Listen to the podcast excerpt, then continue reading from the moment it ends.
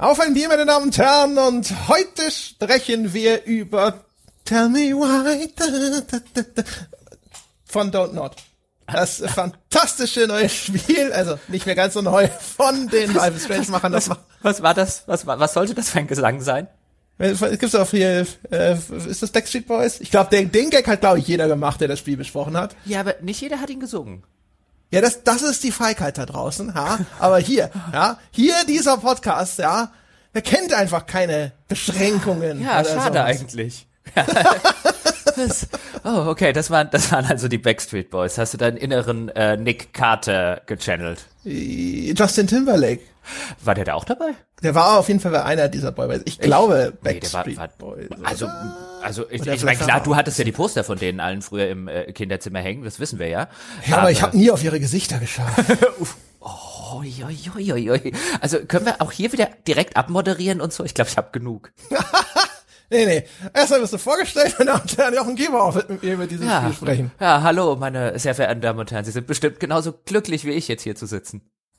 Das, davon gehe ich aus. Ja. Ich glaube, da äh, sind die Champagnerkorken schon geknallt. Aber ja. uns knallen ganz andere ja, Korken. Schlagen und so. Ja, äh, Korken knallen. Tell me why. André, tell me why. Ja, also ich, äh, das Tell me why kommt erst im Anschluss. Erstmal sage ich, tell ich dir what? Äh, ich trinke Dr. Pepper Kirsch. So. Uh, hab ich dich dazu verleitet, weil ich gesagt ja. habe, die ist cool. Und die ist die ja. cool? Du und der Stange. Ja, das ah. werde ich jetzt rausfinden. Ich habe mir eine gekauft. Ich habe euch damals auch sofort ja. das Foto geschickt. Es ist auch noch die American Football Edition, wie du mm. hoffentlich bemerkt hast. Ja, ja, natürlich. Das, das die Dose ist im Design eines Footballs, ja, mit so der der Schweinsledernaht und allen Extras, nur die Formen, die haben sie nicht komplett übernommen. Und diese Special Edition, die werde ich jetzt verköstigen, nachdem er mir erzählt hat. Ja, du und Sebastian quasi gemeinsam dass das angeblich ja, dass das die der der Mount Everest der Kirschcolas sei. Es ist wirklich schon, also das ist man stelle sich eine Kinderemolkal vor, die einen Herointrip hinter sich hat. Ungefähr so ist äh, Dr. Pepper Kirsch, das ist großartig. Das ist ganz ganz großartig. Ähm, was sagst du denn dazu? Die ist schon gut. Das ist glaube ich der gleiche Aromastoff, der so kamen wir damals nämlich drauf, in meiner Pepsi Max Cherry drin ist. Ich so vom, vom Kirscharoma identisch, nur nicht ganz so süß. Ja, aber dafür heftiger. Also ich nehme auch an, das ist ein ähnlicher Stoff, mit dem man irgendwie im Vietnamkrieg Wälder entlaubt hat oder so. Er schmeckt schon ein bisschen genauso in diese Richtung, aber es ist ganz, ganz fantastisch. Ja, aber ohne Scheiß. Also die, äh, die Pepsi Max Cherry, was den, die Intensität dieses Kirschgeschmacks ein, äh, angeht, die knallt noch mehr rein. Findest da haben sie noch mehr reingeballert von dem Zeug. Nee, finde ich, ich die, die trinke ich auch gerne, aber das hier, also ich finde die Dr Pepper Kirsch ist schon ist schon die äh, ist schon der Mount Everest. Also der, was sein kann, ist die hier kommt jetzt frisch aus dem Kühlschrank, ist also kalt und die äh, die Pepsi, die habe ich halt Zimmertemperatur getrunken. Das kann natürlich auch bei der Intensität jetzt nochmal den Unterschied erklären. Das ist richtig. Ich verstehe überhaupt nicht, wie man irgendeinen Softdrink bei Zimmertemperatur trinken kann, aber das ist eine andere äh, Frage. Es war kalt die letzten Tage. Also ja, aber nicht so kalt. Ich trinke übrigens einen Kaffee und ein Wasser. Und jetzt könnte sich jemand fragen, wieso trinkt ihr eigentlich kein Bier hier im Auf ein Bier Podcast? Und da gibt es mehrere Gründe, zumindest in meinem Fall. Ich nehme an, bei André und mir spielt erstmal beides eine Rolle, dass heute 13.30 Uhr ist, wenn wir das aufnehmen. Und André hat später noch eine weitere Podcast-Aufzeichnung. Und bei mir kommt erschwerend hinzu, dass ich, auch wenn wir das um unsere typische 15 Uhr Aufzeichnungsuhrzeit gedreht hätten, oder irgendwann abends ich kein Bier getrunken habe, denn heute geht es um ein Spiel, äh, das sich mit ähm, diversen, ich sage jetzt mal durchaus auch kontroversen Themen, politisch, gesellschaftlich aufgeladenen Themen beschäftigt, BZW nicht beschäftigt und bei dem ich zu einem Urteil gelangt bin, bei dem ich mir sehr sicher sein möchte, dass nachher keiner behaupten kann, das hat er ja nur gesagt, weil er Alkohol getrunken hat. Mhm. Das, das meint er alles ernst. Das ist doch eigentlich, ist doch umgekehrt. Du musst eigentlich jetzt erst recht was trinken, damit das, diese Falltür, ja, im Boden schon mal ausgesägt ist, damit du da verschwinden kannst, wie hier bei der Aufführung von Phantom der Oper oder so ha, in nee, London. Nee, nee, nee, das wäre nur eine Schublade, in die mich dann entsprechende Leute ähm, stecken wollen, denn es geht hier ähm, äh, bei, bei Tell Me Why um ein Spiel. Wir werden jetzt im Anschluss darüber ähm, sprechen und dann noch ein bisschen metamäßiger auf die ganze Thematik zu sprechen kommen, glaube ich, und generell auf die Thematik, der ähm, Darstellung von, ich sage jetzt mal, sexuellen Minderheiten in Computer- und Videospielen. Und wir geht, äh, es geht hier um ein Spiel, das halt einen sehr, sehr guten Leumund besaß, auf das ich mich durchaus sehr gefreut habe und gedacht habe, oh, was Don't Not, also die Macher von ähm, Life is Strange, das wir hier jetzt ziemlich gefeiert haben, wenn ich mich recht dran entsinne, ähm, was die aus der Thematik machen, interessiert mich brennend. Und ich bin zu dem Schluss gekommen, dass es dass das Spiel ist, das ich seit Mass Effect 3 am meisten hasse. Es ist reaktionär, es ist exploitativ, es ist faul, es ist dumm äh, und es ist feige. Und das würde ich äh, gerne nicht nur nüchtern und sachlich und äh, analytisch vortragen, sondern ich möchte auch nicht, dass nachher jemand sagen kann, ja, weißt du, da hat er drei Bier getrunken und dann erzählt er irgend so ein Krempel oder so. Nee, nee, das meint der alles ganz, ganz ernst und nüchtern. Es ist Nein, schrecklich und entsetzlich. Okay, ja, also harte Worte. Also ich finde es nicht ganz schrecklich und entsetzlich. Ich fand es nur, ähm, wie soll ich das nennen? Also erstmal meine persönliche Spielerfahrung fand ich es langweilig. Ich fand es auch teilweise extrem konstruiert. Bin also auch jetzt kein großer Fan davon. Ich fand es ist aber auch etwas, wo ich das Gefühl habe, es ist gut gemeint. Ich kann mir vorstellen, was es für dass es für manche Menschen auch wirklich so ein netter, wie so ein netter Spa-Besuch ist, ja, dass das ein netter, kleiner, harmloser, eskapistischer Titel ist. Er macht aber sehr seltsame Dinge, finde ich. Ja, also das, also das, das alles erstmal, um das aus dem, äh, aus dem Weg zu räumen, jetzt angesichts der durchaus harten Adjektive, die ich gerade benutzt habe. Ähm, ich glaube auch äh, durchaus genauso wie du und würde das den äh, Menschen bei Don't Not auch niemals nachsagen, dass sie das absichtlich getan hätten. Ich glaube, da standen sehr, sehr gute Beweggründe und sehr, sehr gute Motivationen zugrunde. Das ist so ein bisschen dann vielleicht ein Beispiel dafür, dass die Straße zur Hölle mit guten Vorsätzen gepflastert ist, wie man ja so schön sagt. Und die haben auch äh, durchaus mit Leuten eben aus dieser Trans-Community gesprochen, die als Berater an dem Spiel mitgearbeitet haben. Aber auch da, wenn wir im Laufe der Diskussion noch dazu kommen, kann man auch in der Vergangenheit sehen, dass das nicht immer dazu führt, dass eben ein Spiel rauskommt, das eine, wie ich jetzt sagen würde, vernünftige oder gute oder ehrliche Repräsentation einer solchen Geschichte machen würde. Man denkt zum Beispiel, also ich würde das so ein bisschen darunter stellen, es gibt einen Film namens L.A. Crash, der 2004 einen Oscar gewonnen hat. Damals hatten im Gegensatz zu dem, was heute so kolportiert wird, die meisten Leute überhaupt kein Problem mit LA Crash. Es gab schon ein paar Stimmen, die gesagt haben, aber das ist doch ein kitschiger, melodramatischer Antirassismusfilm von Weißen für Weiße.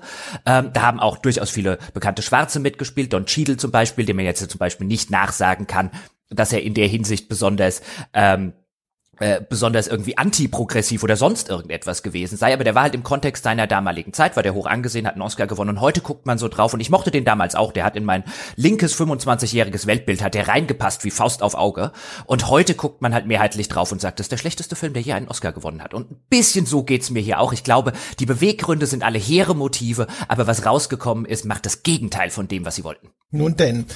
Aber jetzt äh, zäumen wir das Pferd mal von vorne auf das ist das nächste Spiel, das auch wirklich so in der Tradition von Life is Strange äh, lebt und atmet und in dessen Fußstapfen tritt. Ich vermute, es hätte Life is Strange 3 oder so gehießen, wenn da nicht ein, äh, ein Publisher-Wechsel stattgefunden hätte. Der Titel ist ja damals auf dem Xbox Game Pass direkt rausgekommen.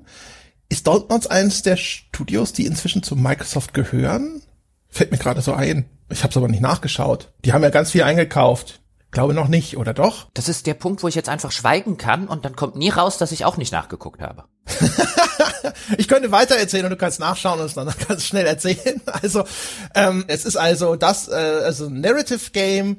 Äh, der spielerische Inhalt des Spiels beschränkt sich meistens darauf, dass man auswählt zwischen verschiedenen Erzähloptionen oder meistens sind es nur zwei also es gibt Dialoge, da kann ich dann zwischen mehreren Dialogoptionen auswählen. Ich kann Entscheidungen treffen. Es gibt ein Feature zum Beispiel, dass da Erinnerungen abgerufen werden können und manchmal stellt mir das Spiel die Frage, welche von diesen beiden Erinnerungen, da werden Erinnerungen von zwei unterschiedlichen Personen zum gleichen Ereignis angeboten und ich darf dann entscheiden, welche glaube ich denn, das äh, hat sich wirklich jetzt zugetragen.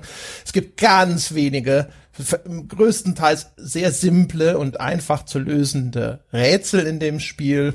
Und ansonsten läuft man rum und klappert Hotspots ab und erledigt vielleicht mal auch die ein oder andere kleine Fleißaufgabe. So ist das Spiel. Das heißt also wieder mal extrem starker narrativer Fokus. Das mögen wir ja hier durchaus gerne im Podcast. Und die Erzählung ist diesmal folgende.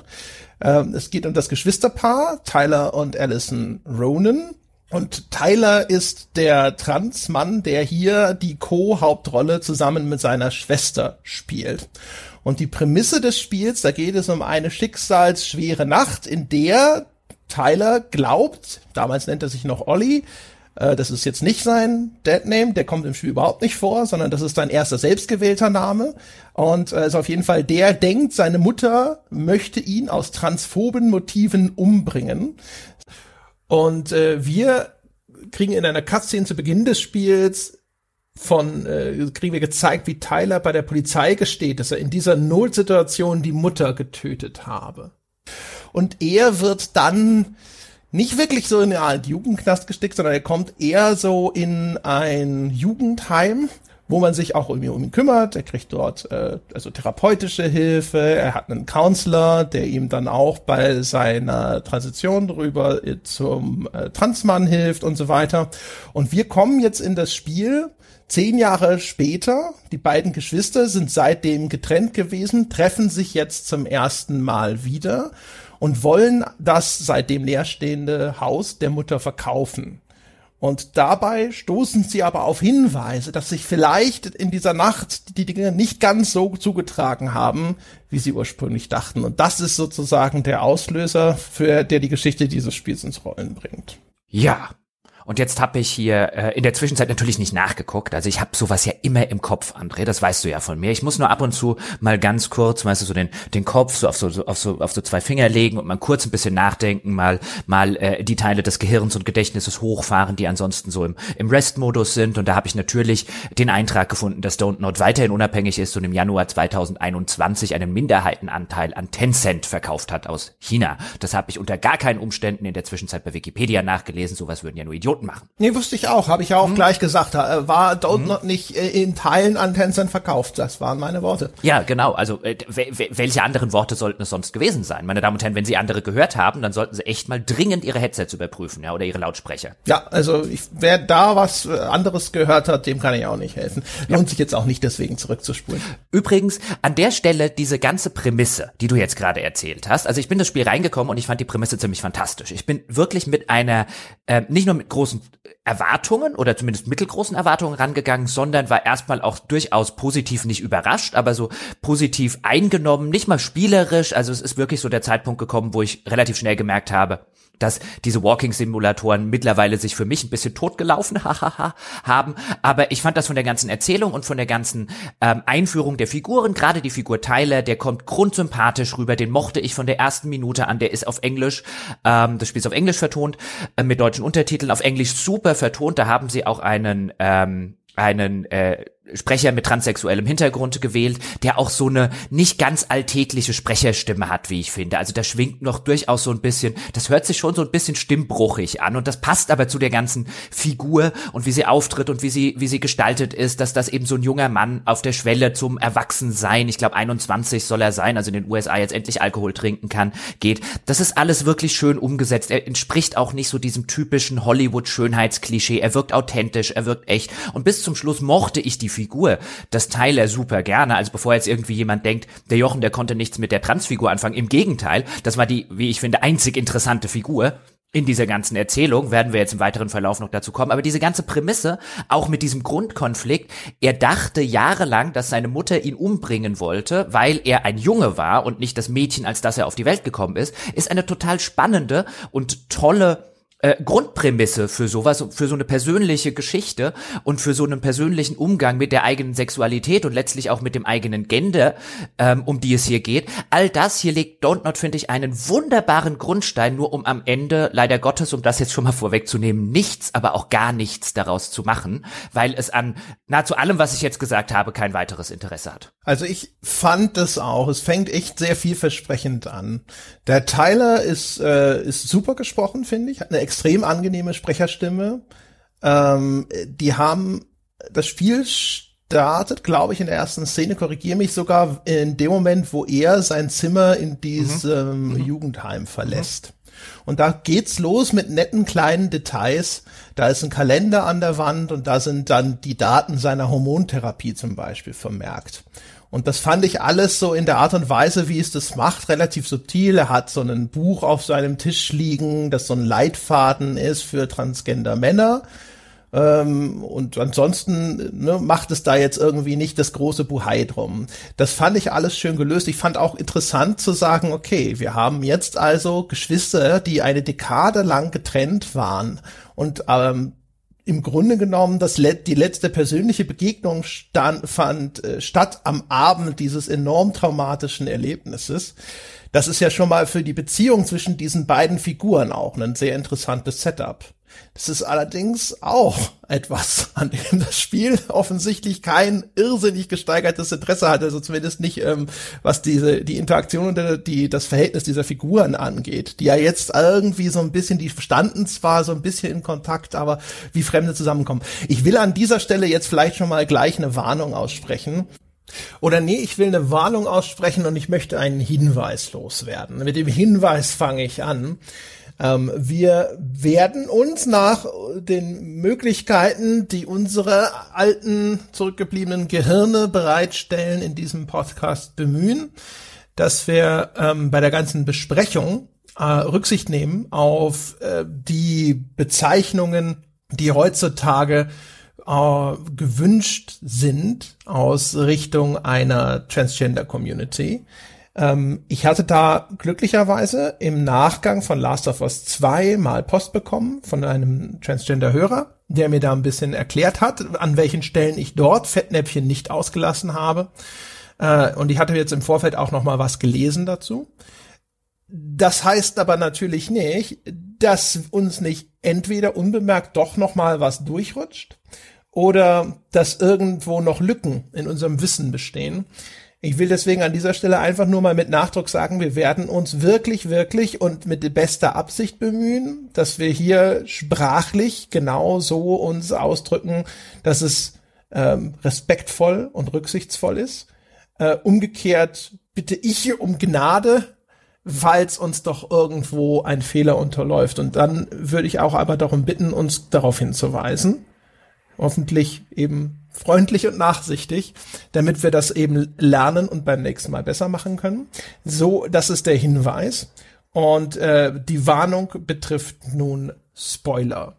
Ähm, wir werden in dem Podcast, denke ich, überdurchschnittlich viel spoilern, jetzt auch außerhalb des Spoilerteils. Das ist jetzt alles wirklich noch aus den ersten, weiß ich nicht, zehn Minuten gewesen, was wir besprochen haben.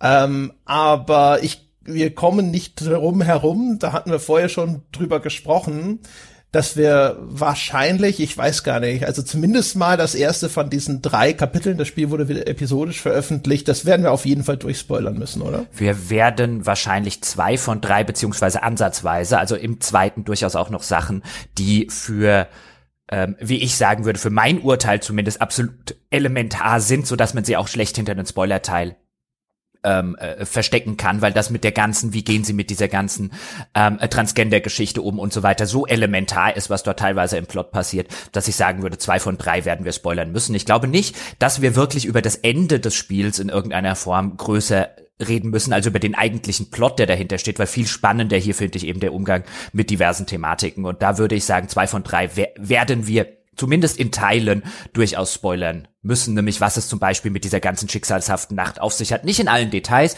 da kann, können wir durchaus noch Sachen offen lassen, aber das ähm, zumindest so zur Hälfte oder so, was man so in den ersten zwei Episoden erfährt, das werden wir spoilern müssen, weil ansonsten müssen wir so viel um heißen Brei rumreden, das bringt nichts. Ja. Also die Leute sind vorgewarnt. Es ist wahrscheinlich äh, so, dass wenn man vorhat, das Spiel noch zu spielen, dass man den Podcast besser liegen lässt, bis man es gespielt hat äh, um da mal eine klare Ansage zu machen an dieser Stelle und uns hier schon mal maximalen Freiraum einzu, äh, einzuräumen. So, Ähm, was vielleicht noch wichtig ist, auch dann zu erwähnen, es stellt sich dann ja auch relativ schnell raus, es gibt wieder eine übernatürliche Fähigkeit. Es ist inzwischen ja auch ein fester Bestandteil der Don't Not Schablone. In diesem Falle ist es so, dass die beiden Geschwister quasi telepathisch miteinander kommunizieren können. Sie sind Zwillinge, ne? da wird das Klischee bedient, dass die Zwillingsgeschwister so geradezu eben übernatürlich miteinander verbunden sind. Und das manifestiert sich eben so, dass sie wirklich miteinander sprechen können, auch über große Distanzen hinweg, äh, ohne dass sie den Mund dafür öffnen müssen. Und äh, das andere ist, sie können offensichtlich gemeinsam Erinnerungen manifestieren und das muss man sich dann eben vorstellen, wie wir haben es vor kurzem äh, ge fast genauso gesehen in ähm, The Medium, dem Horrorspiel, das wir besprochen haben. Dort gab es auch so Erinnerungsfragmente, die dort quasi in der Spielwelt abrufbar waren. Also da werden dann geisterhafte Gestalten sind meistens Erinnerungen aus dem aus der Kindheit und dann sind eben dort Tyler und Ellie als geisterhafte Kinder zu sehen, die nochmal diese Erinnerungen ausagieren. Das ist äh, ein ein weiteres Gameplay-Element und das ist das, wo dann manchmal Tyler und Ellie eine Sache zum Beispiel auch unterschiedlich erinnern und als Spieler kann ich dann entscheiden, okay, das hier, das so ist es passiert oder ich glaube dieser Erinnerung. Ja, was, was übrigens auch da so mit der heißen Nadel gestrickt ist, wie so viel in dem, in dem Spiel, was den, was die Geschichte, den eigentlichen Plot unabhängig von den Thematiken angeht, ähm, also sozusagen das untere Level der beiden Ebenen, über die man bei dem Spiel reden kann. Das ist so mit der heißen Nadel gestrickt für ein Studio, das jetzt wirklich sehr viel Erfahrung hat in dem ganzen ähm, narrative Spielart und Weise, dass ich beinahe nicht glauben kann, dass das Skript, dass das zugrunde liegt, von Don't Not kommt, weil es an Stellen wirklich, ähm, wirklich absurd absurd inkompetent ist. Lass uns mal bei dem Anfang zum Beispiel bleiben. Wir, wir fangen mit Tyler an. Und Tyler kommt dann eben aus diesem Fireweed, wie dieses Zentrum, ähm, diese ja, Jugendstrafanstalt ist es, glaube ich, nicht wirklich. Also da ist er zumindest in der Zwischenzeit jetzt nicht mehr. Und ähm, er kommt halt aus diesem Zentrum raus und äh, dort wartet halt Allison, seine Schwester, die er seit zehn Jahren nicht mehr gesehen hat, auf ihn und die umarmen sich dann. Die waren aber offensichtlich in Kontakt, zumindest über Briefe und so weiter. Und dann fahren sie nach Hause und wie du schon gesagt hast, André, zu dem Elternhaus, das keiner von ihnen seit zehn Jahren, seit dieser schicksalshaften Nacht betreten hat. Und dieses Elternhaus sieht exakt so aus wie in dem Tag sozusagen, als sie es verlassen haben. Also da liegen noch die ganzen Spielsachen rum wie früher. Die Kalender hängen an der Wand. Das ist also ein Haus, das eindeutig gemacht ist für einen Walking Simulator, weil man soll ja viele Sachen angucken können, viele Sachen mit vielen Sachen irgendwie was machen können, ähm, diese Vergangenheit erforschen können, die die Ellie und äh, Tyler in dem Haus gehabt haben und so. Aber du kommst in dieses Haus rein, das angeblich in Alaska ja, wo überall gerade auch noch Schnee liegt. Ähm, du kommst in dieses Haus rein in Alaska, das angeblich zehn Jahre äh, verlassen dagelegen hat, ohne Strom, äh, ohne, ohne Heizung und so weiter. Und du, du läufst da drin rum und du sagst dir, dieses Haus glaube ich euch nicht. Das kann, dieses Haus kann nicht zehn Jahre verlassen gewesen sein. Es wird dann später versuchen, sie so halbseiten zu erklären mit, ja, es gab ja einen Nachbarn, äh, Sam, wie er heißt, der dann auch seinen ersten Auftritt hat, so ein bisschen der, der örtliche Waldschrat, der örtliche betrunkene Waldschrat gewissermaßen, ähm, der zu so einer Alaska-Erzählung wahrscheinlich dazugehört und der auch irgendwie die Mutter total gern mochte früher und deswegen sich so ein bisschen um das Haus gekümmert hat. Aber selbst der Nachbar, der sich um das Haus kümmert, so sieht dieses Haus nicht aus, nachdem es zehn Jahre verlassen war. Der geht da auch nicht jeden Tag hin und staubt den zehn Jahre alten Kalender ab, dass der noch strahlend weiß ist und so weiter und so fort. Also du kommst in dieses Haus rein und ich denke zum ersten Mal ein, Geschichte, ich glaub dich nicht mehr. Ab hier bin ich raus, eigentlich. Also dieses Haus, also willst du mich, willst du mich auf den Arm nehmen? Für wie dumm hältst du mich, Geschichte? Also nicht mal den Versuch unternommen zu haben, das irgendwie so darzustellen wie ein Haus, das seit zehn Jahren verlassen ist. Also ich, ich, ich bin jetzt noch flabbergasted, sagt der Engländer. so ein schönes ja. Wort, flabbergasted. Oder dumbfounded. Also, wie, also ich, ich denke manchmal bei dem Spiel, das sollte mal für ein anderes Spiel sein oder so. Also, weil es passt halt überhaupt nicht zusammen. Und dann in diesem Haus äh, kommt dann das erste Mal diese geisterhafte Erinnerung, die du jetzt gerade sagst. Und der Dialog zwischen den Geschwistern ist dann eins zu eins, äh, der, ah, das ist ja wieder eine wie Erinnerung, wie früher. Kannst dich noch erinnern, als wir diese te telepathische Fähigkeit hatten? Ja, cool, jetzt haben wir sie ja wieder. Oh, super. Und ich, du, du sitzt so da und denkst, was? ja.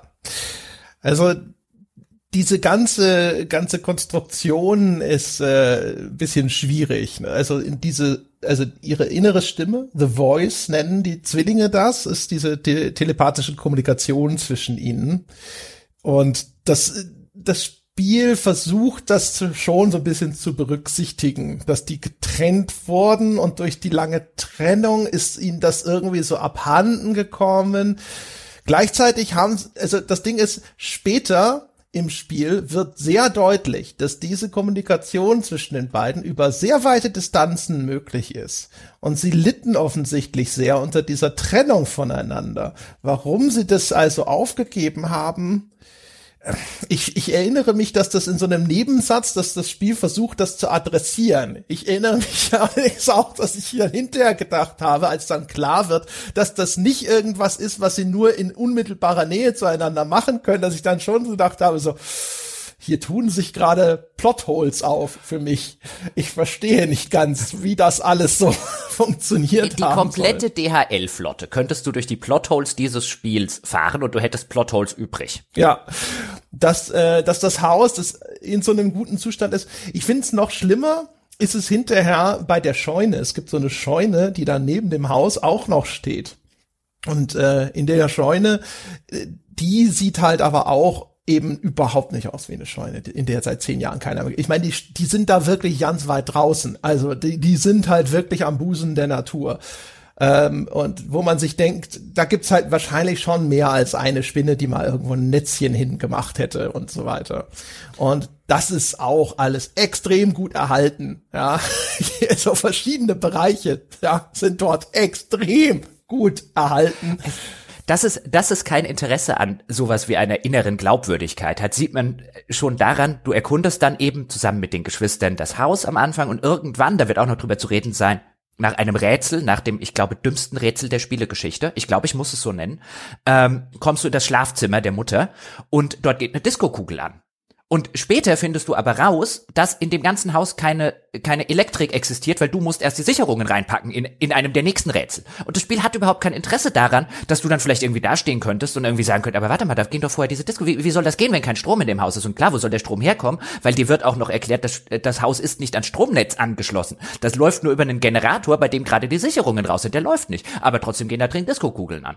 Und das, das ist, ein Lichtspiel, Jochen. Eine Disco-Kugel ist dieser silberne Ball mit den vielen Ja, aber das ist Spiegeln. doch eindeutig ein Stromding, das da oben an. Ja, aber es ist keine Disco. Ah, ja, es sieht aus wie eine als Ob da so ein Dancefloor in ja, es, es sieht aus wie so eine Disco-Kugel, die auf dem Regal liegt. Auf jeden Fall, ja, siehst du halt, es sind halt alles, das sind bei weitem nicht die einzigen Sachen. Wir werden auch später noch zu ein paar kommen, wo du halt einfach sagst, wenn du, wenn du nur drei Zentimeter zurücktrittst und dir den Plot der Geschichte anguckst und dir, dir vergegenwärtigst, was das Spiel gerade will, was ich von ihm glaube, diese Erzählung, dann hat mich, glaube ich, seit langem kein Spiel mehr für so dumm gehalten wie dieses. Ja, oder zumindest ähm, hat es halt wirklich an verschiedenen Dingen äh, äh, einfach kein großes Interesse. Und das ist halt gerade eben äh, inhärente Glaubwürdigkeit bei den, ähm, sage ich mal, auch Spielelementen, die es da einbaut. Das gehört stand nicht weit oben auf der Checkliste. Also gerade die Rätsel, die Rätsel sind da viel frappierender. Das mit dem Haus ist mir auch schon sehr deutlich aufgefallen, aber ähm, gerade bei diesen, in diesem Double-A-Bereich, da finde ich, wirken Umgebungen häufig sowieso recht artifiziell. Ähm, selbst wenn das sogar, also in der Hinsicht zum Beispiel, dass sich das Spiel dann bemüht, ne, dass äh, Umgebungen irgendwie halbwegs authentisch bewohnt aussehen, da ist es sicherlich weiterhin auch weit überdurchschnittlich. Ähm, und deswegen habe ich ihm, glaube ich, das nicht so krumm genommen, weil ich es da schon gewohnt bin, dass ich meistens immer so die Hälfte erstmal ausblenden muss, weil ich immer das Gefühl habe, oh, das ist alles, das passt nicht, die Lichtstimmung, die Reflexionen und sowas, das ist alles so künstlich. Ja, okay, wegen mir, zumal das hier ja auch noch das Spiel so ein bisschen diesen angedeuteten Zeichenstil hat, der ähm, von der die Don't Not Spiele so ein bisschen kennzeichnet. Aber ich fand das schon extrem hart, vor allen Dingen halt in der Umgebung. Ich meine, wenn du das schon so machen willst und machst, dann lass es doch nicht in Alaska spielen. Also wir reden auch noch über eine Umgebung und das Haus hat auch keine Heizung, das hat nur einen Kamin. Und ein Holzhaus in Alaska ohne Strom, wo zehn Jahre der Kamin nicht an ist, das steht wahrscheinlich gar nicht, zumindest nicht mehr so. Ähm, ich finde übrigens, weißt du, weil du es gerade angesprochen hast, weißt du, woran ich mich viel mehr gestoßen habe im ersten Moment ist, das Spiel hat in seiner Darstellung äh, durchaus finde ich aber einen relativ naturalistischen Ansatz. Also gerade mhm. diese mhm. Bergpanoramen, mhm. die man von der Terrasse aus beobachten kann. Fotos, die in dem Spiel an den Wänden hängen, sind aber fast schon Comiczeichnungen. Ja. Und das, das ist was, wo ich gedacht habe, das passt überhaupt nicht. Das passt überhaupt nicht. Warum ist jetzt, wieso sind Fotos aus dieser Welt, wieso sehen die nicht aus wie quasi Screenshots, sondern warum sehen die aus wie handgezeichnet? Ja, das, das, äh, das ist mir auch aufgefallen. Das hat mich jetzt nicht gestört, also im Vergleich zu den, zu den, zu den ganzen anderen Sachen. Zumal diese Stimmung in Alaska. Ich finde Alaska wunderschön eigentlich optisch eingefangen. Und deswegen finde ich es halt einfach so schade, wenn ich ihnen dann halt so viele Sachen einfach nicht glaube. Ähm, weil sie, weil sie ohne, weil sie, weil sie einfach auch faul umgesetzt sind, weil weder ähm, eine vernünftige äh, in der Story-Logik existiert, warum das hier jetzt so aussieht, wie das hier aussieht, ähm, noch, noch weil, weil sich offenbar irgendjemand die Mühe macht oder auch nur denkt, das könnte jemandem auffallen. Und wenn es jemandem auffällt, dann ist es halt auch egal. Also das sind, das sind so Sachen, also in der Hinsicht ist es so, also faul und auch wirklich lieblos. Also ich, ich komme mir da wirklich manchmal richtig beleidigt vor von dem Spiel. So ein, für, für wie dumm hältst du mich eigentlich gerade? Und da kommen echt später noch äh, die, die ein oder anderen Sachen, gerade insbesondere wenn es um den Plot geht, so dass ich beinahe echt diesen Eindruck habe, dass ich es hier mit zwei Spielen zu tun habe, die irgendwie zu einem ge, ge, ge, ge, gepfriemelt oder so wurden und halt einfach nicht so richtig zusammenpassen. Ja, ich beziehe das nicht auf mich. Ich habe dann immer das Gefühl, dass da ein Team sitzt, dem die Zügel so ein bisschen entglitten sind bei den verschiedenen Komponenten, die sie da zusammenmischen wollten. Also gerade zum Beispiel, ich glaube, wie sehr man jetzt zum Beispiel wahrnimmt, ob das jetzt äh, glaubwürdig ist, dass dieses Haus noch so aussieht, das wird eine große Spannbreite sein. Das wird, wer viele werden sagen, das ist mir zu pinsig, das ist mir wurscht. Ich finde bei anderen Sachen zum Beispiel, da können wir mal vielleicht über dieses Rätsel sprechen, da wird's dann doch, finde ich, schon sehr frappierend. Man kann alles im Zweifelsfalle ausblenden als Spieler, finde ich. Aber je, je mehr das halt so deutlich hervorsticht, desto schwieriger wird's. Ja, ähm, also reden wir gleich über das Rätsel, das ich ja als das dümmste der Spielegeschichte bezeichnet habe. Okay, das ist vielleicht nur wobei, hm, ich müsste nachdenken. Also mir fiel tatsächlich kein Dümmeres im Vorfeld ein, im Kontext seiner Handlung und wie es in die Spielwelt eingebettet ist.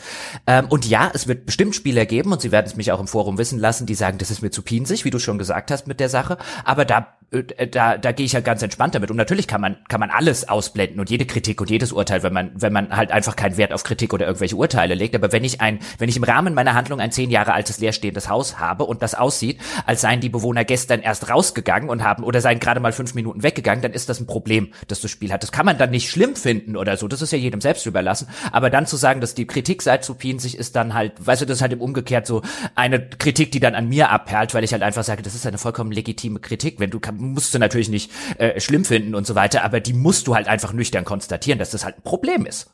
Ähm, weil das, das, das musst du ja nicht machen. Du hättest das alles vollkommen problemlos. Es ist nicht so, als bräuchten sie dieses Haus später noch in diesem Zustand oder so. Das war ihnen halt einfach, das war ihnen halt wichtiger als die, als die narrative Kon äh, äh Konsistenz und dann müssten sie halt damit leben, dass sie das, dass sie das vorgehalten kriegen. Und, und der Aufwand war ja. zu hoch. Also im Grunde genommen, eine Staubschicht äh, hätte ja. Es hätte ja auch nicht, also nichts, was sie, was sie machen, äh, stünde dem im, im Wege.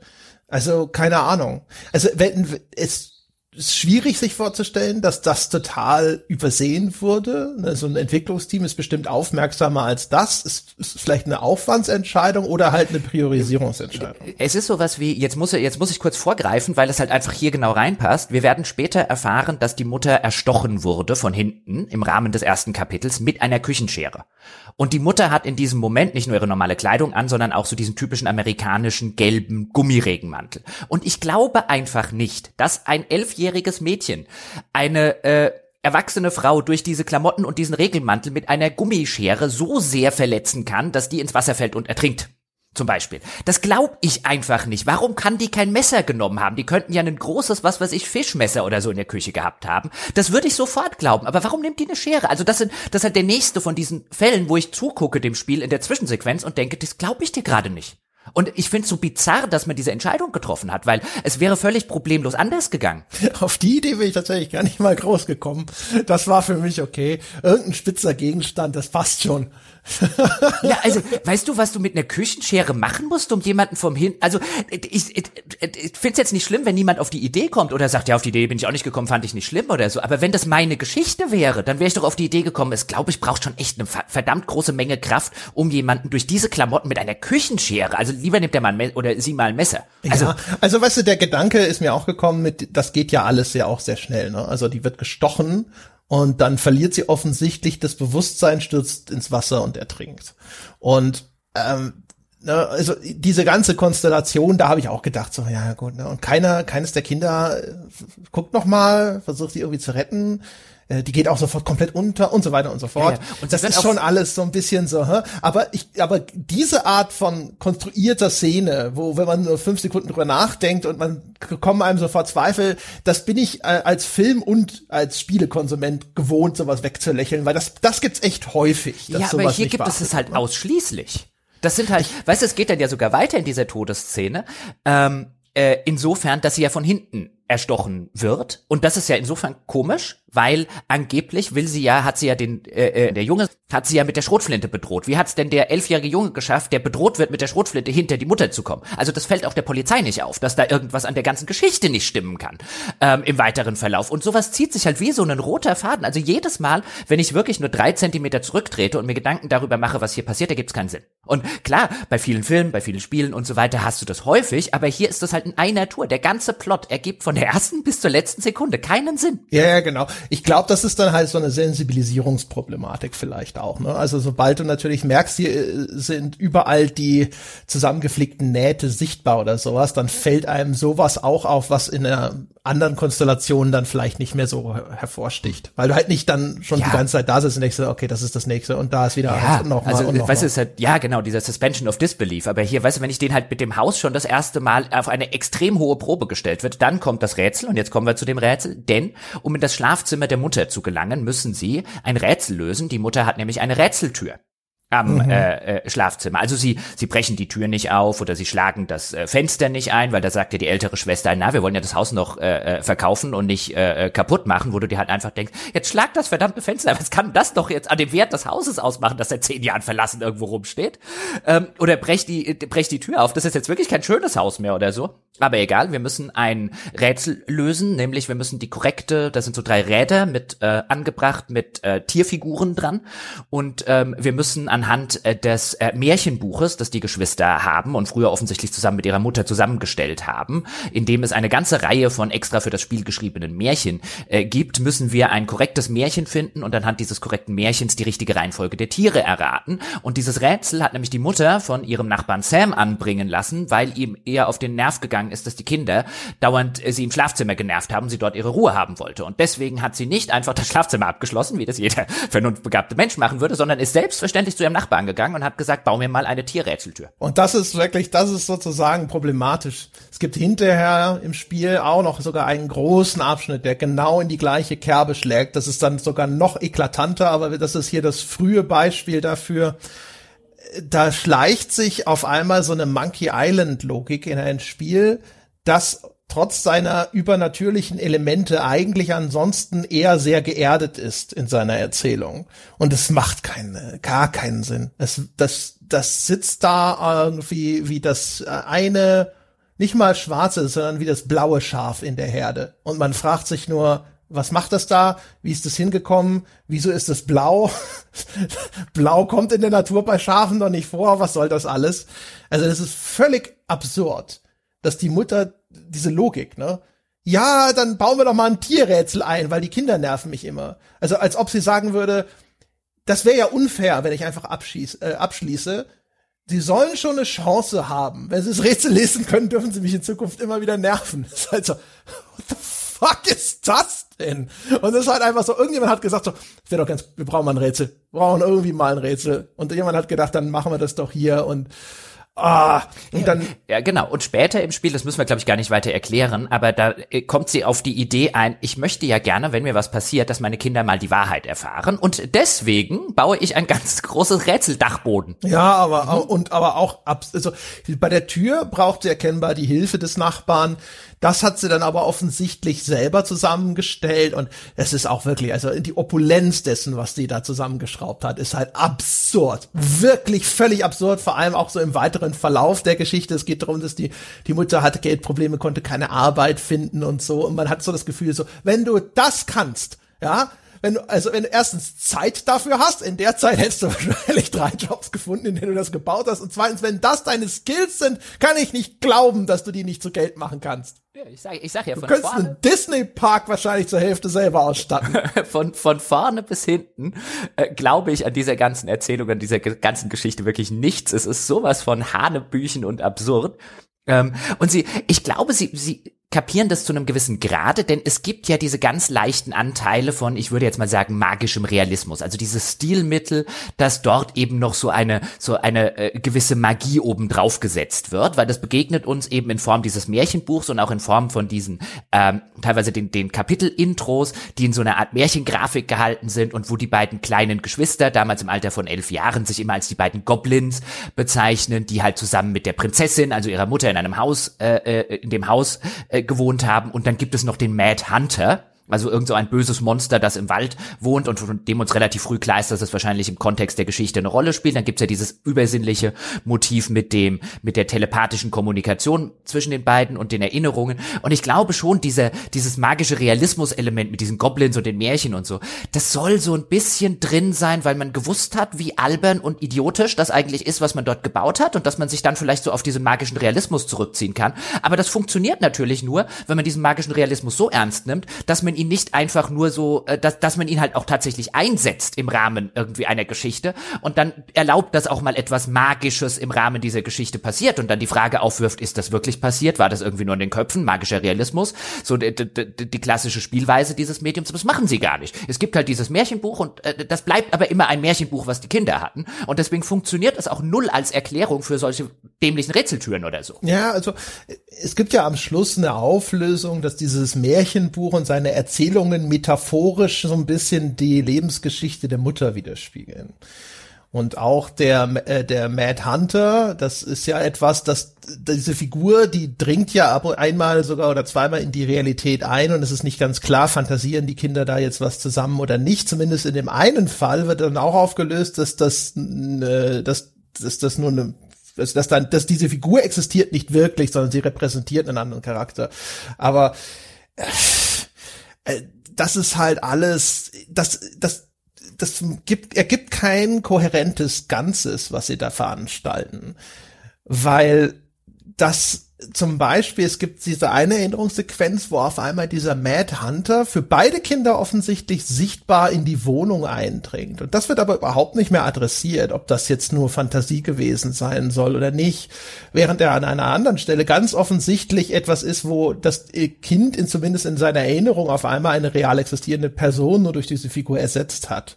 Und das sind so viele Sachen, wo man das Gefühl hat, da ist kein erkennbares, wirklich kohärentes Konstrukt, das dahinter steht, sondern das wird von Fall zu Fall so eingesetzt, wie das Spiel es gerade braucht, weil es noch bestimmte Dinge verschleiern möchte, um sie hinterher zu enthüllen. Und an anderer Stelle wird es vielleicht einfach auch nur mal zum dramaturgischen Effekt reingeschmissen oder weil es halt einfach irgendwie nett ist. Genau. Also äh, generell halt diese ganze, auch diese Telepathie und äh, diese, ähm, wir können Vergangenheiten sehen und wir müssen uns dann für eine von zwei Erinnerungen entscheiden oder so. Das wird halt immer da gemacht und zwar, das, das hat auch keine Regeln. Das hat immer die Regel, die es gerade braucht, wie du wunderschön gesagt hast. Und dann kann es auch durchaus passieren, dass irgendwann heißt, oh, äh, da haben wir uns einfach total falsch erinnert. Ach so, das geht? Und ja, aber dann, dann wäre das doch vorher die ganze Zeit auch theoretisch gegangen. Wie könnt ihr dann sicher sein, dass überhaupt irgendetwas stimmt von dem, was ihr jetzt und aber das macht das Spiel, wenn es halt das als Kniff braucht, dass die Kinder irgendwas vergessen haben, dann haben sie halt was vergessen. Wenn es das als Kniff braucht, dass die Kinder irgendwas falsch in, in Erinnerung haben, haben sie was falsch in Erinnerung. Und das ist halt auch da so so hemdsärmlich gestrickt, aber es wirft dir halt mit diesem, ich habe zum Beispiel mit jemandem drüber geredet über das Spiel, der es auch gespielt hat, und der hat gesagt, bei dieser ganzen Rätseltür und so weiter und diesem Haus und so, ja, das passt ja zu dem ganzen magischen Realismus, weil deswegen werfen sie ihn hin, damit es auf den ersten Blick so wirkt wie ein, ja, ja, das ist ja quasi dieser, dieser Bestandteil, aber sie geben sich an keiner einzigen Stelle Mühe, das auch nur ansatzweise wirklich vernünftig zu tun, und wenn ich mir in die ganzen Testberichte und so weiter reingucke, die kommen ja auch noch damit durch, das ist ja wirklich das Schlimmste, das ist das in der Hinsicht wirklich dümmste Spiel, das, das jemals damit durchgekommen ist. Es gibt halt so viele Fragen. Zum Beispiel Tyler und äh, Allison telefonieren. Warum telefonieren die? wieso sollte ich, wenn ich eine telepathische Verbindung mit meinem Zwilling jederzeit aufbauen kann, wieso sollte ich jemals ein Handy benutzen, um miteinander zu sprechen? Das wird für mich zumindest nicht aufgelöst, warum sie das so äh, handhaben. Ja, und manchmal, manchmal teilen sie ja auch Empfindungen, aber halt nur dann, wenn das Spiel sie braucht. Ja, genau. Und an einer Stelle, wo es für die Erklärung wirklich wichtig gewesen wäre, da macht's das Spiel nicht deutlich genug, weil als ähm, äh, Tyler von der Mutter verfolgt wird und äh, davon und denkt zumindest, die Mutter verfolgt ihn, um, um ihn umzubringen, dann äh, ruft er ja auch, glaube ich, über mit, mit Hilfe dieser Stimme, dieser inneren Stimme, seine Schwester zu Hilfe. Die Allison stürzt los. Das ist ja dann der Reveal am Ende des ersten Kapitels und er sticht die Mutter. Und Tyler hat nur die Schuld der Schwester auf sich genommen, nachdem sie ihn schon gerettet hat. Aber warum die Tochter bereit ist, völlig fraglos loszustürmen und einfach auf die Mutter einzustechen, das wird nicht klar. Und das könnte man wahrscheinlich erklären durch die, durch dieses Teilen auch von Empfindungen, dass man sagt, sie hatte, sie spürt seine Todesangst und deswegen weiß sie schon, was Sache ist ohne dass sie die Mutter noch ansprechen muss oder hey, was machst du da oder nein, tu's nicht, ja, sondern, sondern direkt, direkt. Ich meine, das muss man sich mal vorstellen. Was ist das für eine Hürde für einen 10, 11, 12, weiß der Geier 14-jähriges Kind, die es nehmen muss, bevor es eine Schere in die Seite der eigenen Mutter rammt? Also, weißt du, ich sehe, wie sie von hinten auf dem Pier steht und vorher hat mein Bruder um Hilfe gerufen, reicht nicht eigentlich. Nee. Also bei weitem nicht. Nee, also das dachte ich mir nämlich auch. Also überhaupt erstmal die Schere mitzunehmen nehmen, ist schon, ist schon äh, geistesgegenwärtig, aber gut. Und jetzt, jetzt rennt ein elfjähriges Mädchen oder ja doch elfjähriges Mädchen rennt im irgendwo nachts nach draußen und sieht auf dem Pier hinterm Haus die Mutter mit einer Schrotflinte und dem den der Bruder ähm, davor kniet und irgendwie sagt Mom Mom bitte nicht. Dann ist doch meine erste Reaktion nicht meine Mutter möchte meinen Bruder umbringen. Also das ist doch nicht die unwillkürliche Reaktion eines elfjährigen Kindes sondern man fragt was macht ihr da eigentlich? Ja und vor allem auch es ist nicht anders abwendbar als durch einen vielleicht tödlichen Angriff. Also, ja, ja. Und zumal, und jetzt kommen wir nämlich dazu, warte, ähm, das, das will ich nämlich, das funktioniert ja nur in dem ersten Kapitel. Und danach da darf man ja um Gottes Willen nicht drüber nachdenken. Weil was wir im ersten Kapitel rausfinden, wenn wir mal die Rätseltür aufgemacht haben, ist, die Mutter war gar nicht antitrans. Die hatte sogar ein Buch, äh, das finden wir nämlich dann in dem Schlafzimmer der Mutter, die hatte sogar ein Buch, wie ähm, gehe ich mit meinem Transgender-Kind um. Und da bricht natürlich insbesondere für Tyler so ein bisschen eine Welt zusammen, der die ganze Zeit halt gedacht hat, seine Mutter wollte ihn umbringen, weil er trans ist. Und jetzt hat sie dieses, dieses Ratgeberbuch und hat die am Ende sein Transsein doch ernst genommen und so weiter. Und ähm, ähm, wir werden dann halt im weiteren weiteren Verlauf durchaus schnell merken, dass die Mutter da wirklich gar keine Vorurteile hat und dass wahrscheinlich noch ein bisschen mehr in dieser Nacht passiert ist und dass es wahrscheinlich gar nicht damit zu tun hatte, dass jetzt der Tyler sich die Haare hat kurz schneiden lassen oder so. Und das macht halt die Reaktion der Schwester noch bescheuerter, weil in dem ersten, übrigens, das ist auch schon bescheuert genug, in dem in dem, in dem ersten Kapitel, wenn wir zum ersten Mal das Haus untersuchen, dann sind die Erinnerungen, die die Kinder haben, die jetzt erwachsen geworden sind, allesamt so negativ. Oh, Mary Ann, also die reden ihre Mutter immer nur mit dem Vornamen an. Mary Ann hat dann das gemacht und da war sie ja so scheiße und da war sie blöd und da war sie immer so streng und da und da. Also alles, was sie mit dem Haus verbinden, ist schlecht. Und sobald sie das Buch gefunden haben, ist alles, was mit dem Haus verbunden wird, toll. Und gut. Und dann bekommen, fangen sie an, schöne Erinnerungen da irgendwie reinzukriegen. Und dann erinnern sie sich sozusagen, wie es wirklich war. Aber wenn es wirklich so war, warum hat die Schwester dann die Mutter erstochen? Ja, genau. Also. Und das hm. ist ja auch eigentlich, also der, der Verlauf ist äh, eher ein, eine Entspannung sozusagen jetzt in der Wahrnehmung der Mutter, die sich dann eben als doch nicht transphob entpuppt. Und äh, aber das das wirft eben an dieser anderen Stelle dann wieder erhebliche Probleme auf, wo man so das Gefühl hat so, aber ne, offensichtlich war sie den Kindern auch eigentlich eine gute Mutter. Man sah schon, sie hat ganz viele andere Probleme, ähm, die sie offensichtlich dann auch mental überfordert haben. Aber das Spiel kriegt's dann nicht hin, das wirklich zu vermitteln, dass die Kinder sich offensichtlich in einer Position befunden haben müssen, in der dann für die Schwester diese, diese Handlungsoption auch mit dieser Selbstverständlichkeit sofort sich aufgetan hat. Das Spiel hat auch keine, kein Interesse daran, weil was wir ja im weiteren Verlauf kriegen, ist, wir kriegen eigentlich, bis auf ein paar Ausnahmen, nur noch sehr, sehr positive, liebevolle ähm, Erinnerungen an die Mutter. Auch, auch wirklich so Erinnerungen la ein, du bist meine Tochter, was sie in dem Fall noch sagt, und quasi egal, was du machst und so, ein, du, ich werde dich immer lieben und so. Also wir, wir kommen sogar an den Punkt, wo man sich fragt, wieso dachte denn Tyler überhaupt, dass sie irgendwas gegen ihn hat? Also ich verstehe das jetzt nicht mehr. Ähm, und dann merkst du halt, das Ganze ist letztlich ein Bait and Switch. Also der, der ganze Spaß, und dann, dann kommen wir an die Stelle, wo, warum ich das exploitativ finde und, und, und, und feige und, und schlimm, ist, das Transsein von Tyler dient in der ganzen Geschichte und dem ganzen Spiel nur als Bait-and-Switch-Motiv, damit wir am Anfang denken, die Mutter wollte ihn umbringen wegen des Transseins, wollte sie aber nicht. Das Spiel traut sich erst gar nicht, solche Fässer überhaupt aufzumachen. Das war eigentlich eine total liebe, nette Mutter und so weiter. Der, der, der einzige Funktion, die dieses Transsein im Rahmen des, des Plots erfüllt, ist eine Bait-and-Switch-Taktik. Und das ist halt wirklich, das ist halt so, so plump, so billig und so exploitativ. Es ist halt so ein Red Herring. Also die, die Annahme ist erstmal, ah, das ist also die typische tragische Geschichte des äh, Transgender-Jungen, der jetzt hier sogar von der eigenen Mutter äh, mit dem Tode bedroht wird wegen seines Andersseins. Und äh, dann sagt das Spiel so, haha, aber so einer bin ich gar nicht, ja. So, das mache ich nämlich gar nicht, gar nicht. Ich benutze gar nicht diese Trope. Das ist jetzt sozusagen nur die falsche Fährte, auf die ich dich gelockt habe. Und äh, so war es aber nicht. Ja? Und deckt dann hinterher sozusagen jetzt dann auf, so, ha, guck mal, die, die Mutter war gar nicht so. Ja, aber weißt du, das ist halt ein, ein, ein Plot-Twist, der halt dieses, diese ganz, dieses ganze Transmotiv halt einfach benutzt, also exploitet letztlich. Es benutzt sie nicht nur, sondern es beutet halt auch wirklich all das, was wir damit verbinden, im wahrsten Sinne des Wortes emotional auf oder manipuliert es mindestens. Nämlich dieses Ganze, man geht halt an Teile heran und wenn man sich das denkt und, oh ja, das ist ja wirklich, also was eine katastrophale Kindheitssituation in dieser Nacht, wenn man wirklich von der eigenen Mutter umgebracht werden äh, äh, will, weil man sich die Haare hat kurz schneiden lassen, weil sie so wenig akzeptieren kann, wer man in Wirklichkeit ist und so. Und da verbindet man ja dann Gefühle wie Mitgefühl und Mitleid und so weiter mit dieser Figur. Und dann sagt das Spiel, haha, ist alles überhaupt nicht passiert und so. Und dann wird nicht nur ich emotional manipuliert, sondern dann wird halt das ganze Transsein, in dem Fall von Tyler, wird halt einfach exploitativ behandelt. Und die Tatsache, dass das Spiel auch noch als progressiv dafür gefeiert wird, das finde ich wirklich eine relativ große, äh, große Frechheit. Das zeigt übrigens auch, ähm, dass, dass der Diskurs, was Computer- und Videospielekritik Politik angeht, noch längst nicht da angekommen ist, wo er eigentlich hingehört, wenn man nämlich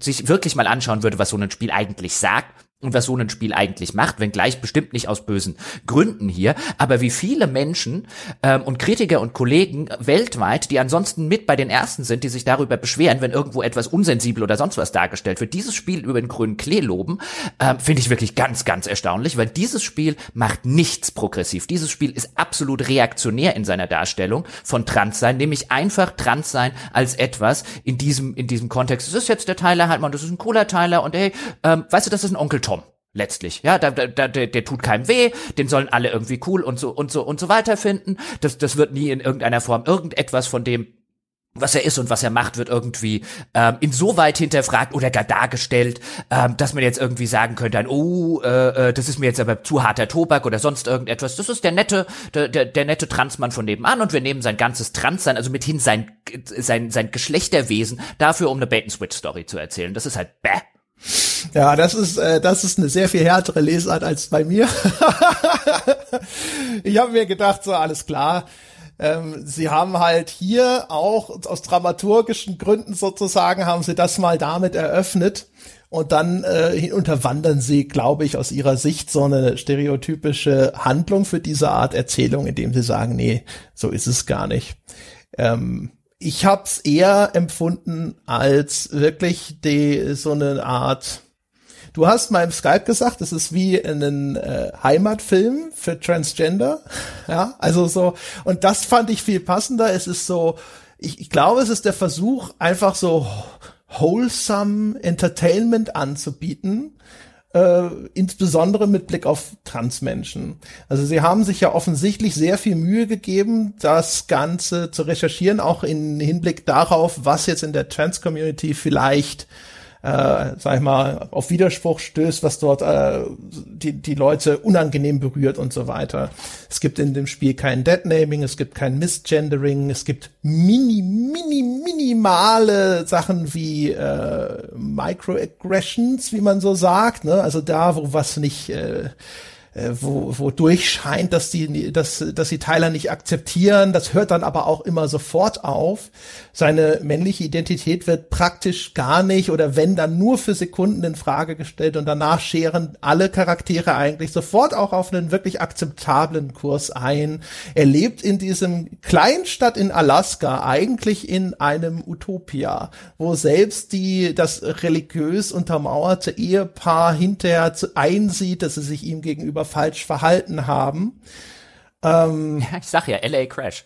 Das ist also, quasi LA Crash the Movie, nur ersetzt also wirklich, Transgender mit Schwarz. Es ist halt, für mich ist es halt eher Anno 1800 für Transmenschen. Weißt du, so wie wir bei Anno gesagt haben, das soll halt so ein Idyll sein und deswegen blendet es auch so was wie Sklaverei und so aus, habe ich halt hier das Gefühl. Ne? Es wird halt einfach alles Unangenehme, Unbequeme wird ausgeblendet. Ja, aber ich, ich finde halt, das ist was anderes, ob du es mit einem historischen Thema zu tun hast oder mit einem mit einem aktuellen. Ich meine, hier um die Ecke wurde neulich ähm, äh, eine, eine Transgender-Person irgendwie nachts äh, äh mehr oder weniger auf offener Straße äh, krankenhausreif geprügelt, äh, geprügelt, einfach nur weil sie Transgender ist.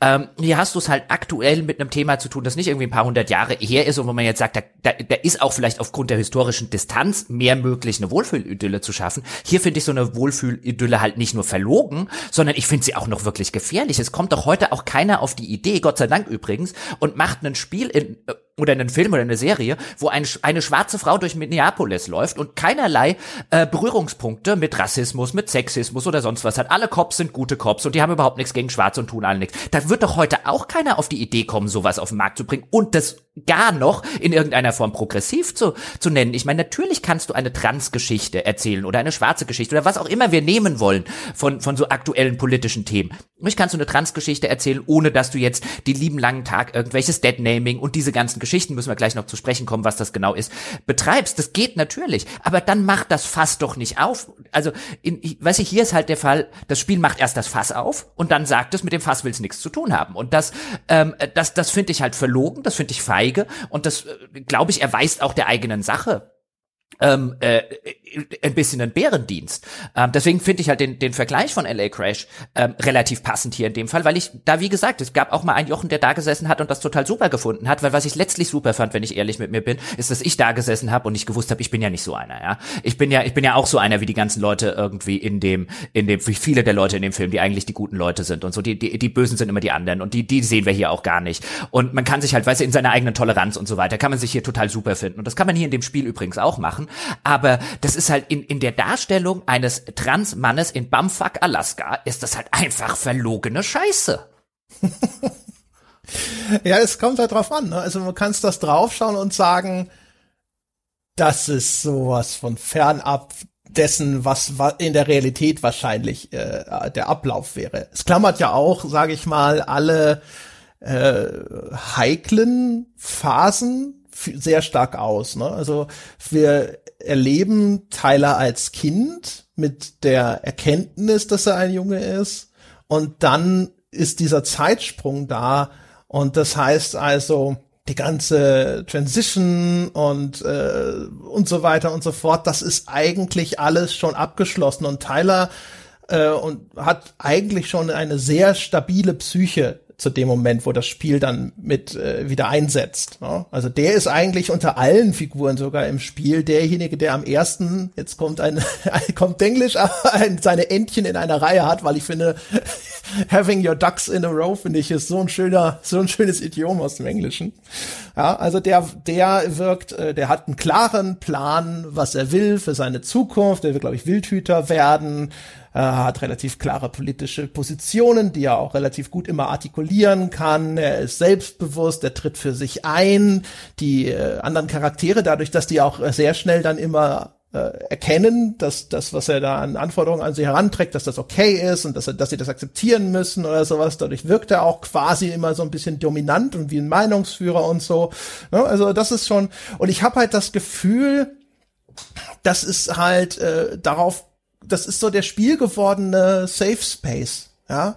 Und äh, ich habe mir auf YouTube halt auch Reviews angeschaut von äh, Transgender YouTubern und da kam das meinem Eindruck nach auch genauso an wie so ein wohliges Bad im warmen Wasser. Also endlich mal einfach ein Spiel, das hat diese Repräsentation. Da ist eigentlich alles ausgeklammert. Du wirst nicht mit irgendeiner Scheiße konfrontiert, mit die in deinem Leben sowieso schon eine viel zu große Rolle gespielt hat. Und das ist halt einfach extrem angenehm.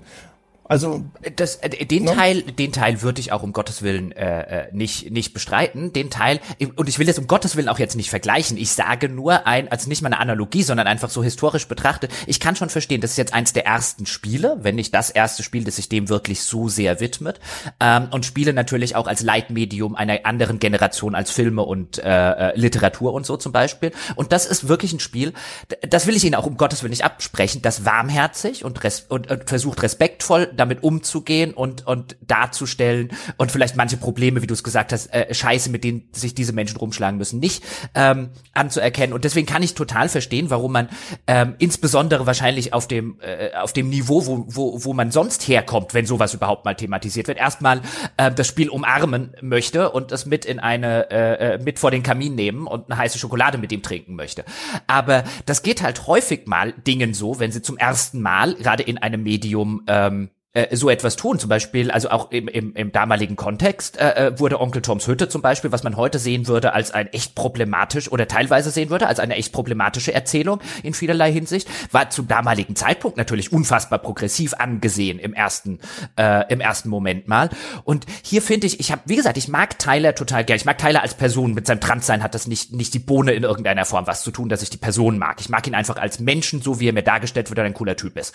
Und ähm, ich hätte auch überhaupt kein Problem damit, wenn sie eine Geschichte erzählt hätten mit Tyler ist trans und es hat, wie gesagt, nie was mit dem Transsein zu tun. Es kommt nie sowas wie Deadnaming, weißt du, diese ganzen Safe-Sachen. Aber sie erzählen ja explizit eine Geschichte, dessen zentrales Motiv sein Transsein ist. Und weißt du, du kannst halt nicht beides haben, finde ich.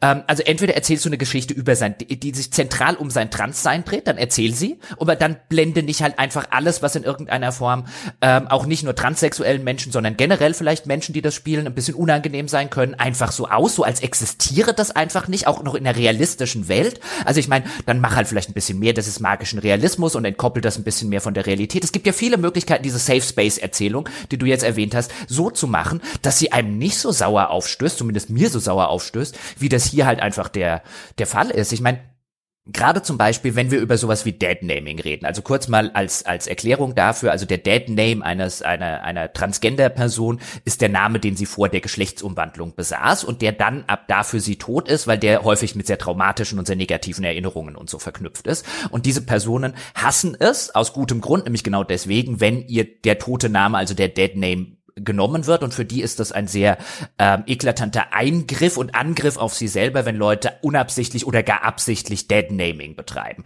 Und das Spiel hier geht halt hin und dead named überhaupt nicht. Das heißt, wir wissen nie, wie Tyler hieß. Wir wissen, ähm, er wird früher dann als Mädchen Olli genannt.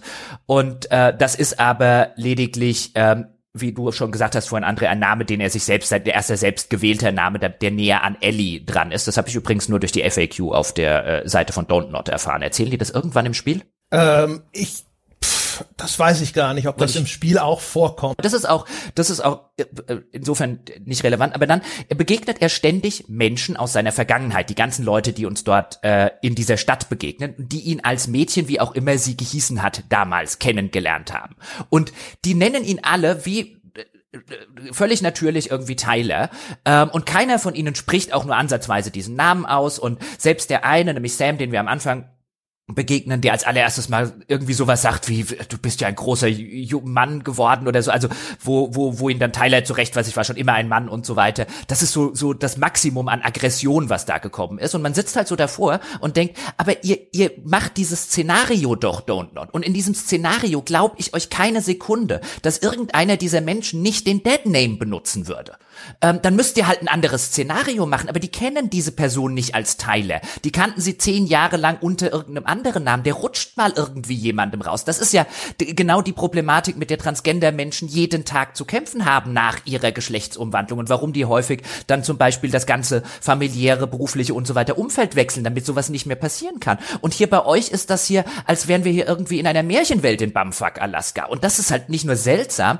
das halte ich dann auch für feige. Dann macht das Fass nicht auf, dann musst du eine andere Erzählung machen, anstatt hier, ähm, anstatt diese Erzählung. Zumal du auch noch die Chance verpasst. Also ich meine, wer sich jetzt nicht so mit Transgender-Geschichten äh, und so weiter auskennt, ich glaube, ein gehöriger Anteil von unseren Hörern da draußen und Hörerinnen können mit Deadnaming und so nicht wirklich was anfangen. Du hättest jetzt die Möglichkeit gehabt, das auch wirklich zu thematisieren in einem Kontext, in dem es auch Sinn ergeben hätte und den Leuten näher zu bringen, warum das echt für Tyler problematisch wäre und warum Tyler das scheiße findet und warum das ihn emotional belastet, wenn ihn die Leute jetzt wie auch immer er früher gehießen hat nennt. Das alles hättest du abbilden können, das hättest du deine Figur machen lassen können, die eine fiktive Figur ist und eben diese Traumata einer echten Figur nicht nachspielen muss. Aber das wollten sie erst gar nicht. Nö, warum machen wir doch ein Happy Place?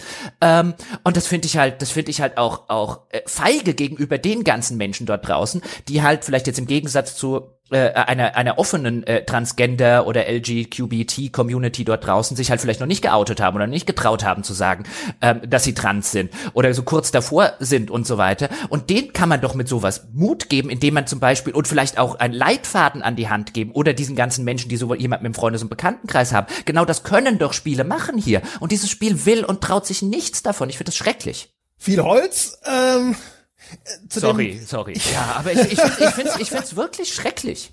Ich finde, das ist ein schreckliches Spiel. Also erstens, ich glaube, dass das Spiel das durchaus eigentlich will. Ich glaube, das Spiel manchmal macht es ja sogar so Anstalten. Zum Beispiel, es gibt Michael, eine mögliche Romanze für Tyler, ein der Freund von Ellie, der mit ihr gemeinsam im kleinen Krämerladen in der Stadt arbeitet. Mit dem kann man anbandeln. Und der zum Beispiel erzählt Tyler von den Vorzügen einer selbstgewählten Familie dass also äh, Menschen aus der Queer Community, weil sie von ihrer Familie nicht akzeptiert werden, sich eine selbstgewählte Familie suchen innerhalb der Community. Und er erklärt ihm halt, wie heilsam das ist, mit Menschen zusammen zu sein, die einem beistehen, wie eine Familie, die einen aber akzeptieren, wie man sind und die auch die eigenen Probleme nachvollziehen können. Wo ich das Gefühl hatte, das klingt wie etwas, wo das Spiel spricht zu gedachten Spielern, die mit diesen Problemen konfrontiert sind.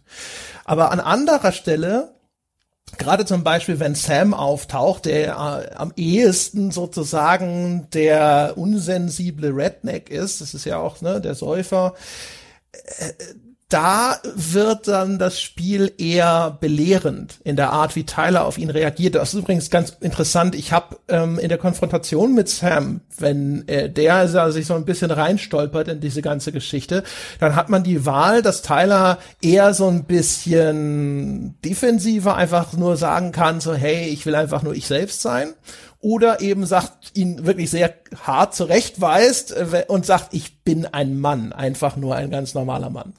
Und ähm, ich hatte diese erste Version, die ein bisschen konfrontativer ist, ausgewählt. Ehrlich gesagt, einfach nur, ne, einfach zu sagen, so, um das zu, dass ich sage, ich dachte eigentlich, mein Teiler soll für sich einstehen und ja, einfach weil du immer die konfrontative Variante auswählst. Ja, weiß ich nicht, stimmt gar nicht. Aber oh. das, der Gag ist sozusagen, ich habe dann hinterher mal angeschaut. Ich habe nämlich sehr häufig gesehen, dieser Dialog mit dem Sam, der sei ja irgendwie so einer von den etwas ekligeren. Ich dachte, ich hatte den nämlich ganz anders in Erinnerung, weil ich dachte so, boah, mein Teiler ist aber echt ein bisschen bitchig in der Hinsicht. Weil dann nämlich der Sam in der, in meiner Variante, wo er ihn wirklich auch so ein bisschen selbstbewusst zurechtweist, dann knickt er sofort ein und entschuldigt sich und der sagt so, ey, ja, ich brauche mal sozusagen fünf Minuten, um mich auf diese neuen Realitäten einzustellen. Und Tyler sofort so, nein, diese fünf Minuten kriegst du nicht, so sinngemäß. Ja, ich paraphrasiere jetzt, so läuft dieser Dialog Ja, aber es ist halt sofort so ein Nein, Arschloch. Ja, du kriegst nicht mal fünf Sekunden. Ja, lern deine Lektion jetzt sofort, wo ich gedacht habe, so, boah, ganz klein bisschen ja, Nachsicht, ja, mit jemandem, der hier so ein bisschen der Moderne hinterher stolpert, wäre auch okay gewesen. Und die andere Dialogoption, wo der Tyler ein bisschen nachsichtiger von, von Haus aus sozusagen ist oder so ein bisschen nicht, nicht ganz so sofort die dicken äh, Kanonen rausholt, da ist der Sam dann auf einmal wieder doch ein bisschen eklig. Und dann habe ich gedacht, so, ah, okay, das ist, das bezieht sich auf diese Variante. Und es gibt ab und zu Dialoge in dem Spiel, wo für mich so ein bisschen offensichtlich wird, dass das Spiel eher auf nur eine Variante wirklich hingetrimmt ist, ja. Nur, und, und dann, wenn man aber sich für die andere entscheidet, dann äh, entstehen Sachen, die wirken auch so ein bisschen, ja, nicht so richtig homogen, sage ich mal. Also die, äh, ich hatte den, ich hatte auch den konfrontativen ähm, mit mit Sam, wobei ich den von Tylers Seite aus halt einfach cool finde. Also ein, ein 21-jähriger äh, äh, Transgender äh, Mann in dem Fall, der äh, halt einfach für sich einsteht und vielleicht auch ein bisschen ungeduldiger mit einer Realität und mit einer Welt und mit alten Leuten in dieser Welt umgeht. Den, den glaube ich ihm, den finde ich cool, den finde ich, äh, weißt du, ich glaube, ich so weit, wie man sich das natürlich vorstellen kann, will nicht sagen, dass ich das könnte, aber ich würde vermuten, dass ich, äh, dass ich auch ähnlich reagieren würde in so einer äh, Situation und einfach erwarten würde, dass sich die Welt gefälligst mal schneller zu ändern hat, als sie das tut. Und deswegen, gerade in dem Alter, finde ich das völlig okay. Was ich halt befremdlich fand, äh, insbesondere, dass dieser Dialog irgendwie so, so, so komisch ankommt oder wo die Leute gesagt haben, es ist ein unangenehmer Dialog, wo ich jetzt sage, ein ich finde es halt eher befremdlich, wenn die Empathiefähigkeit nicht auf der, auf der Spielerseite des Bildschirms ist. Also Sam, der irgendwo in Bamfuck, Alaska wohnt. Was man immer noch dazu sagen muss und wahrscheinlich noch nie eine Universität oder sonst irgendwas von innen gesehen hat. Ähm, der kommt in dieses Haus rein, um das er sich seit zehn Jahren so ein bisschen nebenher kümmert. Also offensichtlich macht er da jeden Tag irgendwie 28 Stunden lang Putz, aber ähm, kommt dort rein mit einer Knarre, weil er dort Leute drin sieht, ähm, äh, die da anscheinend nichts verloren haben und er denkt, er hat es mit Einbrechern zu tun. Und dann läuft der Tyler über den Weg, den er das letzte Mal vor zehn Jahren gesehen hat, als Tyler ein elfjähriges Mädchen in seiner Erinnerung gewesen ist. Und jetzt steht da ein junger Mann mit drei Tage Bart und er hält ihn natürlich für einen Einbrecher. Und dann wird ihm gesagt, ein, nee, nee, pass auf, Sam, das ist doch der Tyler. Und dann ist seine erste Reaktion, nicht unbedingt eine, wo du sagen würdest, eine, das ist die beste Reaktion, die man in der Situation haben kann, aber wo ich vor dem Bildschirm sitze und sage, also wer da nicht reagiert relativ unwillkürlich mit eben irgendetwas in die Richtung, wieso bist du jetzt ein Mann oder was, was ist hier los, was? Ähm, äh, äh, der, der lügt sich, glaube ich, ein bisschen selbst in die Tasche. Und wie gesagt, ich sage nicht, dass das die Kohlereaktion ist. Eine Kohlereaktion wäre eine andere, aber ich glaube, da ist jeder erstmal Mensch und da sollte man aufpassen, wann man den Stein wirft. Und dass das hier so wahrgenommen wird, als das ist schon die Grenze, die man, die man Leuten, die dieses Spiel spielen, zumuten kann, das finde ich schon ein bisschen, ein bisschen hart, weil ähm, äh, gerade nämlich diese ganze Thematik des Dead Namings in der Hinsicht ähm, ist mir neulich über den Weg gelaufen. Insofern, dass mir, ich glaube, der Falco war sogar gewesen, ähm, hat mir irgendwas von Elliot Page erzählt. Und ich konnte mit dem Namen nichts anfangen. Keine Ahnung, was Elliot Page und das hatte offensichtlich was mit Filmen und Spielen und so weiter zu tun. Und ich habe das dann so so abgespeichert als ein war jetzt hoffentlich nicht so wichtig und co. Und dann sind wir relativ zufällig auch wieder darüber gekommen, dass mir Falco dann erzählt hat, wer Elliot Page ist. Und da gab es dann offensichtlich als ähm, äh, als Elliot Page als aus äh, ich sage das jetzt einfach, ähm, weil ich es finde, dass es wichtig ist, ähm, wenn jetzt auch jemand zu Hause sitzt für einen Journalisten, als aus Ellen Page Elliot Page geworden ist. Das habe ich nicht mitgekriegt. Aber so habe ich halt nichts mehr von dem verstanden, was Falco mir gesagt hat. Jetzt äh, äh, bereitet es mir keine Freude, irgendwelches Dead-Naming auf bei berühmten Personen zu machen, aber ich halte es halt, manchmal würde ich jetzt argumentieren, ist es notwendig, damit die Menschen einfach verstehen, wo, über wen man redet. Also ich finde es schwierig, das wegzulassen, weil sonst Verständnis fehlt. Und diese ganze Diskussion, jetzt kann man auch sagen, Jochen, du hättest das nie irgendwie äh, äh erwähnen dürfen, das darf man nie und in keinem Fall, dann verstehen es lieber die Leute nicht. Der Meinung kann man ja auch sein. Ähm, aber all das hätte so ein Spiel mal thematisieren können und ich finde auch müssen, wenn man die Thematik schon so anreißt, nur um sie danach wieder doch nicht machen zu wollen. Auch da wieder so Bait and Switch, weil ich, ich glaube, da gibt's kein richtig und kein falsch und das ist, glaube ich, eine Thematik, die viele Leute, wenn man die nicht ausdiskutiert und gerade Spiele können sowas halt einfach brillant, wenn man die halt immer nur, wenn man halt immer nur macht, nein, das darf man nicht, bumm, aus, basta. Ich glaube, dann verlierst du auch Leute, die durchaus bereit wären, sich überzeugen zu lassen. Ja, bei mir war es halt so, es ist halt der Kontext. Kann ich verstehen, dass dem, dass der Tyler da eine kurze Lunte hat, weil er ne, so eine Scheiße vielleicht schon viel zu oft erlebt hat. Das ist eine Sache. Er wirkt halt wie ein durchaus empathischer und ansonsten auch relativ ruhiger und beherrschter Typ. Und da ist eine Figur, die offensichtlich die ganze Zeit sich um die Familie gekümmert hat, jetzt sogar im Nachgang quasi freiwillig Sorge um das Haus ge gehabt hat und so weiter und so fort und der auch sofort äh, entschuldigend reagiert. Ne? Also der sofort signalisiert, er ist äh, gerne bereit, sich äh, hier ne, äh, kooperativ zu verhalten, wenn ich, wenn du so willst. Also der wohlmeinend ist jetzt einfach mal unterm Strich.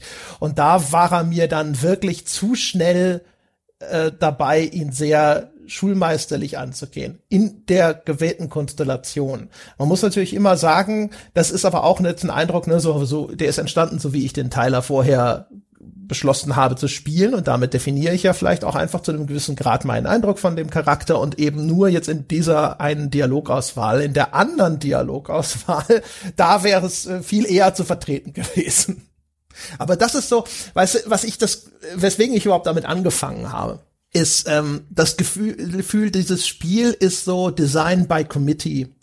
ähm, sie haben sich ja Hilfe geholt von GLAD. Ich weiß ehrlich gesagt gar nicht genau, was das Akronym, wofür das genau steht. Ähm, also auf jeden Fall eine Organisation, bei der du kannst du dir eben auch Consultants holen, die dich beraten für die Darstellung, wie jetzt in diesem Falle eben eines äh, Transgender-Mannes als Hauptdarsteller. Und die haben ihnen sehr viel Feedback gegeben, eben glaube ich eben auch, eben mit im Umgang mit dem Deadnaming und so weiter und so fort. Ich habe so das Gefühl, die hatten vielleicht ursprünglich schon eine Vorstellung von der Handlung, die sie erzählen wollten, und dann haben sie angefangen, den Rotstift anzusetzen angesichts des Feedbacks, das sie da bekommen haben. Und ähm, das hat sich, glaube ich, manchmal positiv ausgewirkt in der Art und Weise, wie man so relativ natürlich und nebenbei auch interessante Details von Tyler bekommt, der sehr äh, auch unbefangen und auch wirklich sehr selbstverständlich mit Dingen umgeht, dass er jetzt zum Beispiel hier seine äh, Top Operation, ja, also die, die Anpassung seiner sekundären Geschlechtsmerkmale, dass das noch bevorsteht und dass er dann froh ist, wenn das rum ist, das, was ich schon erzählt habe mit der Hormontherapie, die Selbstverständlichkeit, mit der über Therapie gesprochen wird und solche Sachen. Das sind sehr viele Sachen, wo man das Gefühl hat, das ist positiv gelaufen, aber ich habe halt das Gefühl, da wurde sehr viel abgeschliffen. Und deswegen, glaube ich, wirkt dieses Spiel teilweise nicht wie aus einem Guss weil ich glaube, da waren sehr, sehr viele Einflüsse, die die Entwickler berücksichtigen wollten und die sie am Schluss auch berücksichtigt haben. Und am Schluss ist dann aber überall, glaube ich, so viel abgeschliffen, dass das halt wie so ein Stein ist, der ins Meer gefallen ist und der nach zehn Jahren dann wieder rauskommt und dann ist die Oberfläche halt wirklich glatt. Und das Spiel ist dann halt insgesamt ähm, auch dem fehlen überall die Stakes. Also du hast ständig irgendwelche, sag ich mal, Konflikte, die sich sofort in Luft auflösen, wie jetzt zum Beispiel hier bei Sam, man sollte ja meinen, weil es ist so ein angetrunkener Typ mit einer Schrotflinte, der dann auch mal relativ aggressiv angegangen wird. Das ist ja schon ein harter Konflikt, aber der ist halt sofort weg. Und es gibt so viele Sachen in dem Spiel. Äh, zum Beispiel auch der Ziehvater von Ellie, der beschlossen hat, die Kinder zu trennen und auch lange Zeit offensichtlich insistiert hat, dass die sich nicht sehen dürfen. Das ist ein Konflikt, der wird weggespült, auch wie eine Sandburg, wenn die Wellen kommen. Äh, und dadurch ist in dem Spiel hinterher irgendwie sehr schnell, finde ich, so komplett die Luft raus, weil du irgendwie das Gefühl hast, es steht nie wirklich etwas auf dem Spiel, weil es sich sofort die Wogen immer sofort glätten. Ja, das Meer teilt sich vor Teile, als wäre er Moses. Ja, es ist ja nicht, also ich hatte jetzt eher so einen, so einen, so einen, so einen schönen, angenehmen Swimmingpool oder Whirlpool besser gesagt ein schönes Jacuzzi im, äh, ähm, im, im, im Kopf, weil letztlich das ist das Spiel auch für, ähm, das ist, glaube ich, das, was das Spiel am Ende sein will. Ich sage immer, was das Spiel sein will und nicht, was die Entwickler und so weiter wollten, weil Autor ist tot und so. Und ich glaube, was das Spiel letztlich sein will und worin es, glaube ich, ziemlich gut ist, ist so eine, ist so ein schöner, warmer Whirlpool-Abend mit einem Glas Wein für ähm, linke, schrägstrich progressive Menschen, die sich freuen wollen, wie tolerant sie doch sind. Und das macht es echt gut. Ja, also diese, diese Wohlfühlfantasie vielleicht nicht nur für, das kann ich schlechter beurteilen, für, für Transgender-Leute, aber ich kann definitiv, glaube ich, ganz gut beurteilen, auch wenn ich mich im Freundes- und Bekanntenkreis umgucke, dass es sehr gut funktioniert als so eine Wohlfühlfantasie wie LA Crash. Ja, die Wohlfühlfantasie für, das war quasi ein Rassismusfilm für weiße Leute, die keine Rassisten sind und das hier ist ein schöner, äh, ein schönes Transgender-Spiel für nicht-Transgender-Leute, die aber nichts gegen Transgender haben. Und als solches funktioniert es. Es ist mir halt echt nicht genug, insbesondere für das, äh, für den Leumund, äh, den es besitzt, zumal es dann auch noch auf Plot und so weiter Ebene, wo wir am Anfang drüber gesprochen haben, echt in keinerlei Hinsicht irgendetwas Bemerkenswertes oder gar Gutes tut.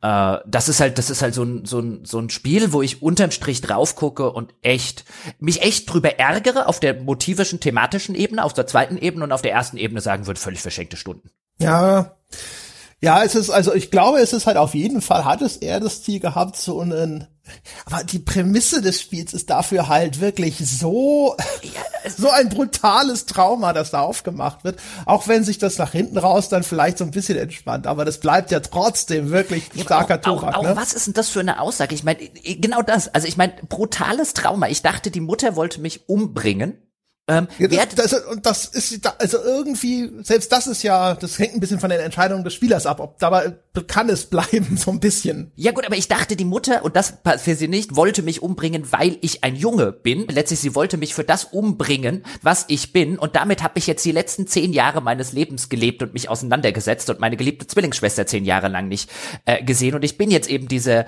diese diese dieser Junge geworden. Und ich stehe jetzt zu dem was aber dieses brutalste Kindheitstraum also ich kann mir gar nicht viel brutalere andere Kindheitstraumen vorstellen als sowas. Insbesondere noch ein, meine Schwester musste dann die Mutter ermorden, damit sie mich nicht umbringen kann und so weiter und so fort.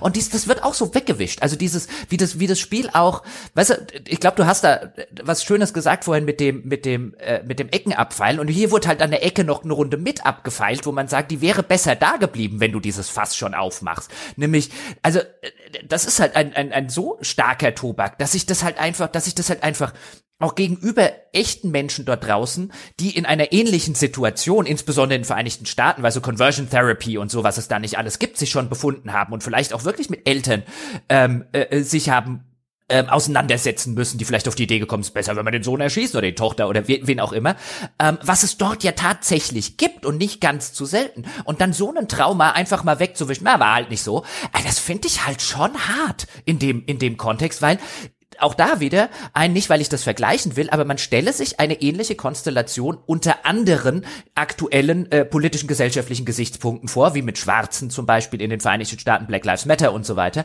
Und dann stellt man sehr schnell fest, es gibt einen guten Grund, warum da sowas nicht erzählt worden wäre, weil es eigentlich, wenn man drüber nachdenkt, ziemlich respektlos ist.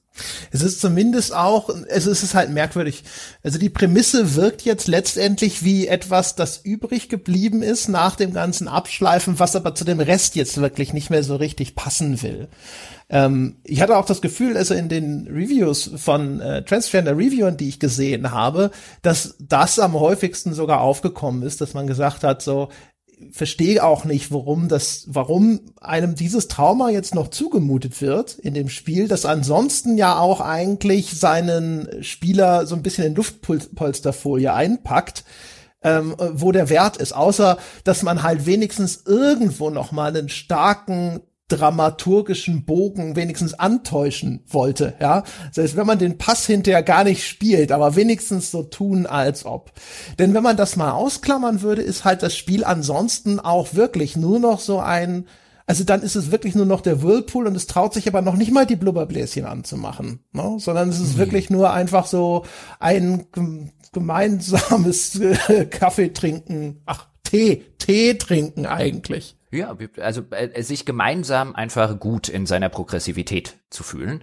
Und bis zu einem gewissen Grad finde ich, oder was heißt bis zu einem gewissen Grad, das ist schon eine okaye Fantasie. Ich gehöre ja immer zu denjenigen, weil du vorher Anno gesagt hast, ich finde auch da die Fantas Fantasien sind erstmal, weißt du, wenn sie niemanden, ähm, äh, äh, niemanden Schaden zufügen und so weiter. Erstmal sehr häufig sehr, sehr legitim, auch wenn man sie vielleicht selber nicht teilen würde, wobei das hier, weißt du, sich, sich einfach mal schön wohlig in seinem links äh, grün versifften Gutmenschentum, ja, wie die andere Seite ja immer sagt, zu suhlen, das ist völlig okay und legitim, aber ich finde, weißt du, äh, finde, das ist hier halt der, der, sozusagen der falsche Grundkonflikt, um das damit zu tun. Also da passen die beiden Sachen passen halt nicht zusammen. Ja, oder wie, also wie gesagt, ne, man kann das ja auch einfach nur als so ein äh, kleines eskapistisches Utopia lesen, wo halt all diese Probleme mal wieder einfach, ne, die kommen da jetzt einfach nicht oder nur nicht in drastischer Art und Weise vor. Ah. Die Frage ist halt nur, wie gesagt, also wenn ich so drauf schaue, äh, was bleibt dann noch übrig und für wen ist das? Also am ehesten kann ich mir halt wirklich vorstellen, ähm, dass wenn du jetzt vielleicht auch jetzt im erweiterten Sinne zur Queer Community gehörst, ne? also da bist du ja auch häufig zumindest mit vielen Ressentiments oder sowas, das betrifft dich ja auch, selbst wenn du jetzt nicht Transgender bist. Und dann mal irgendwas zu haben, wo das so ein bisschen wohlig ausgeklammert ist. Du hast eine Hauptfigur, die alleine durch ihre Existenz ja zumindest auch schon mal so eine gewisse Symbolkraft hat und so. Und es ist ja irgendwo, sagen wir mal, ganz interessant immer noch, äh, das, was da sich so abspielt, okay. Aber ansonsten, das ist halt alles so, es plätschert so vor sich hin, du weißt nicht, was es will. Manchmal habe ich das Gefühl, es will auch wirklich, äh, sage ich mal, fachfremde Menschen irgendwie informieren, aber das blitzt nur so ganz kurz auf, wie in dieser Szene mit dem Sam. Und ansonsten ist es nicht in einem Spiel, wo ich jetzt sagen würde, da lernst du jetzt noch mal was dazu, ja. Ähm, äh, wenn du mit dem Themenbereich sonst nicht befasst bist. Und ist es dramaturgisch halt alles so unausgegoren. Als äh, Rätselspiel taugt es sowieso nichts. Es ist echt ein sehr komisches Ding, was da am Ende bei rausgekommen ist. Ja, ich glaube, es ist, äh, äh, das, das trifft schon ganz gut zu. Ich glaube, der Whirlpool, der Jacuzzi, wie auch immer wir es nennen wollen, ähm, der funktioniert schon, weil die Menschen, mit denen ich gesprochen habe, die das mögen aus dem Freundes- und Bekanntenkreis, die haben alle auch mehr oder weniger dann sowas gesagt, wie, ja, ja, ich sehe schon deine Punkte und eigentlich hast du mit den ganzen Sachen recht, aber ich mag's trotzdem. Und wo ich dann gesagt habe, das ist ja auch völlig legitim, aber ich glaube, das ist halt dieses, ich mag das Gefühl, dass mir dieses Spiel gibt. Ich mag das Gefühl, dass es diesen, diesen Transgender-Protagonisten cool behandelt und respektvoll behandelt und so weiter. Und ich mag vielleicht auch gar nicht in diesem Kontext drüber hinausdenken, was, äh, was bedeutet es, was kann es bedeuten. Das muss man da selbstverständlich auch nicht. Weißt du, auch nicht jeder ist, ist, ist Kritiker, aber ich finde es, finde es auch da wieder bizarr, da habe ich vorhin darauf hingewiesen, dass es Kritiker halt nicht tun, insbesondere auch äh, Kritiker, die eigentlich ähm, vielleicht ein bisschen kritischer das hinterfragen hinterfragen sollten, wie ein Medium ähm, oder auch ein Spiel mit einer solchen Thematik umgeht, die sich dort auf die Fahnen geschrieben hat und ein bisschen mehr reinlesen sollten, als ein bereitet mir das ein wohliges Gefühl. Das ist natürlich legitim, dass das jedes, jeder Spieler macht. Und ähm, übrigens, um eine Sache vorwegzunehmen, weil du jetzt gerade die ganze Zeit du gesagt hast, also du hast nicht mich gemeint, sondern Mann, ähm, aber es kommt ja vielleicht der ein oder andere auf die Idee und insbesondere jetzt ob meiner Kritik und ähm, schreibt nachher ins Forum oder denkt sich das gerade oder äh, erzählt es dem Kumpel oder was weiß ich nicht alles. Ach ja, ist wieder so ein Fall, auch bei deiner Kritik, ja, zwei weiße äh, heterosexuelle Cis-Männer hocken da und reden über Sachen, mit denen sie sich nicht auskennen. Und äh, mal davon abgesehen, da können wir vielleicht gleich noch, oder magst du vielleicht gleich noch zwei, drei Takte dazu sagen, warum äh, ich das keine legitime äh, äh, Argumentationsweise halte, ist das halt auch, ähm, weil es uns auch schon häufiger begegnet ist übrigens. Also wir kriegen immer mal wieder, auch durchaus im Forum oder per E-Mail, gibt es Menschen, die sagen, warum bringt ihr nicht mal eine queere Perspektive in den Podcast rein? Und dann sitze ich immer so ein bisschen da und dann denke ich mir, ich meine, bei André ist das jetzt relativ bekannt mit äh, äh, Beziehung und so weiter. Aber dann denke ich mir, woher weiß eigentlich jemand, der dort draußen sitzt, dass ich oder dass Sebastian, was das betrifft, nicht diese queere Perspektive schon die ganze Zeit haben und einfach nur nicht der Meinung sind, das irgendwie jemandem dort draußen in einem Spielepodcast erzählen zu müssen. Also das ist ja durchaus im Bereich des Denkbaren und ich will hier jetzt gar keine große äh, Stellvertreterdiskussion oder sonst irgendwas anfangen, sondern ich, ich nehme das mittlerweile wahr, insbesondere in einer Öffentlichkeit, auch auf sozialen Medien und so weiter, kommt dann sehr häufig dieses, ja, ihr als weiße heterosexuelle Männer, ähm, Ding oder heterosexuelle Frauen oder was es auch immer äh, dann ist in solchen Diskussionen, wo einfach assumed wird, ja, und äh, der Engländer sagt schon nicht äh, zu Unrecht, assuming makes an ass out of you and me oder assume, ähm, wo einfach also also äh, äh gedacht wird, jeder, der nicht offen homosexuell oder bisexuell oder trans oder was auch immer ist, ist heterosexuell. Und ich glaube, nicht nur funktioniert das nicht, meine Damen und Herren, und deswegen sollten Sie das bleiben lassen, sondern es setzt auch einen unfassbar großen Erwartungsdruck, wenn wir jetzt schon bei dieser ganzen Thematik sind, auf die Menschen, die vielleicht zu Hause sitzen und aus welchen Gründen auch immer, da gibt es sehr viele gute Gründe, halt noch nicht ähm, oder sich nicht trauen, sich generell zu outen, sich im Internet nicht outen zu wollen und so weiter und so fort, aber trotzdem eine Perspektive beizutragen hätten. Und die haben diese Perspektive und die dürfen diese Perspektive auch beitragen, ohne dass man von ihnen verlangt, sich zu outen, damit man ja auch ja weiß, dass sie eben zu dieser Gruppe gehören. Und deswegen wäre es viel klüger, auf Argumente und auf Perspektiven einzugehen und nicht so sehr darauf, wer sich nun geoutet hat und wer nicht. Boom. Ja.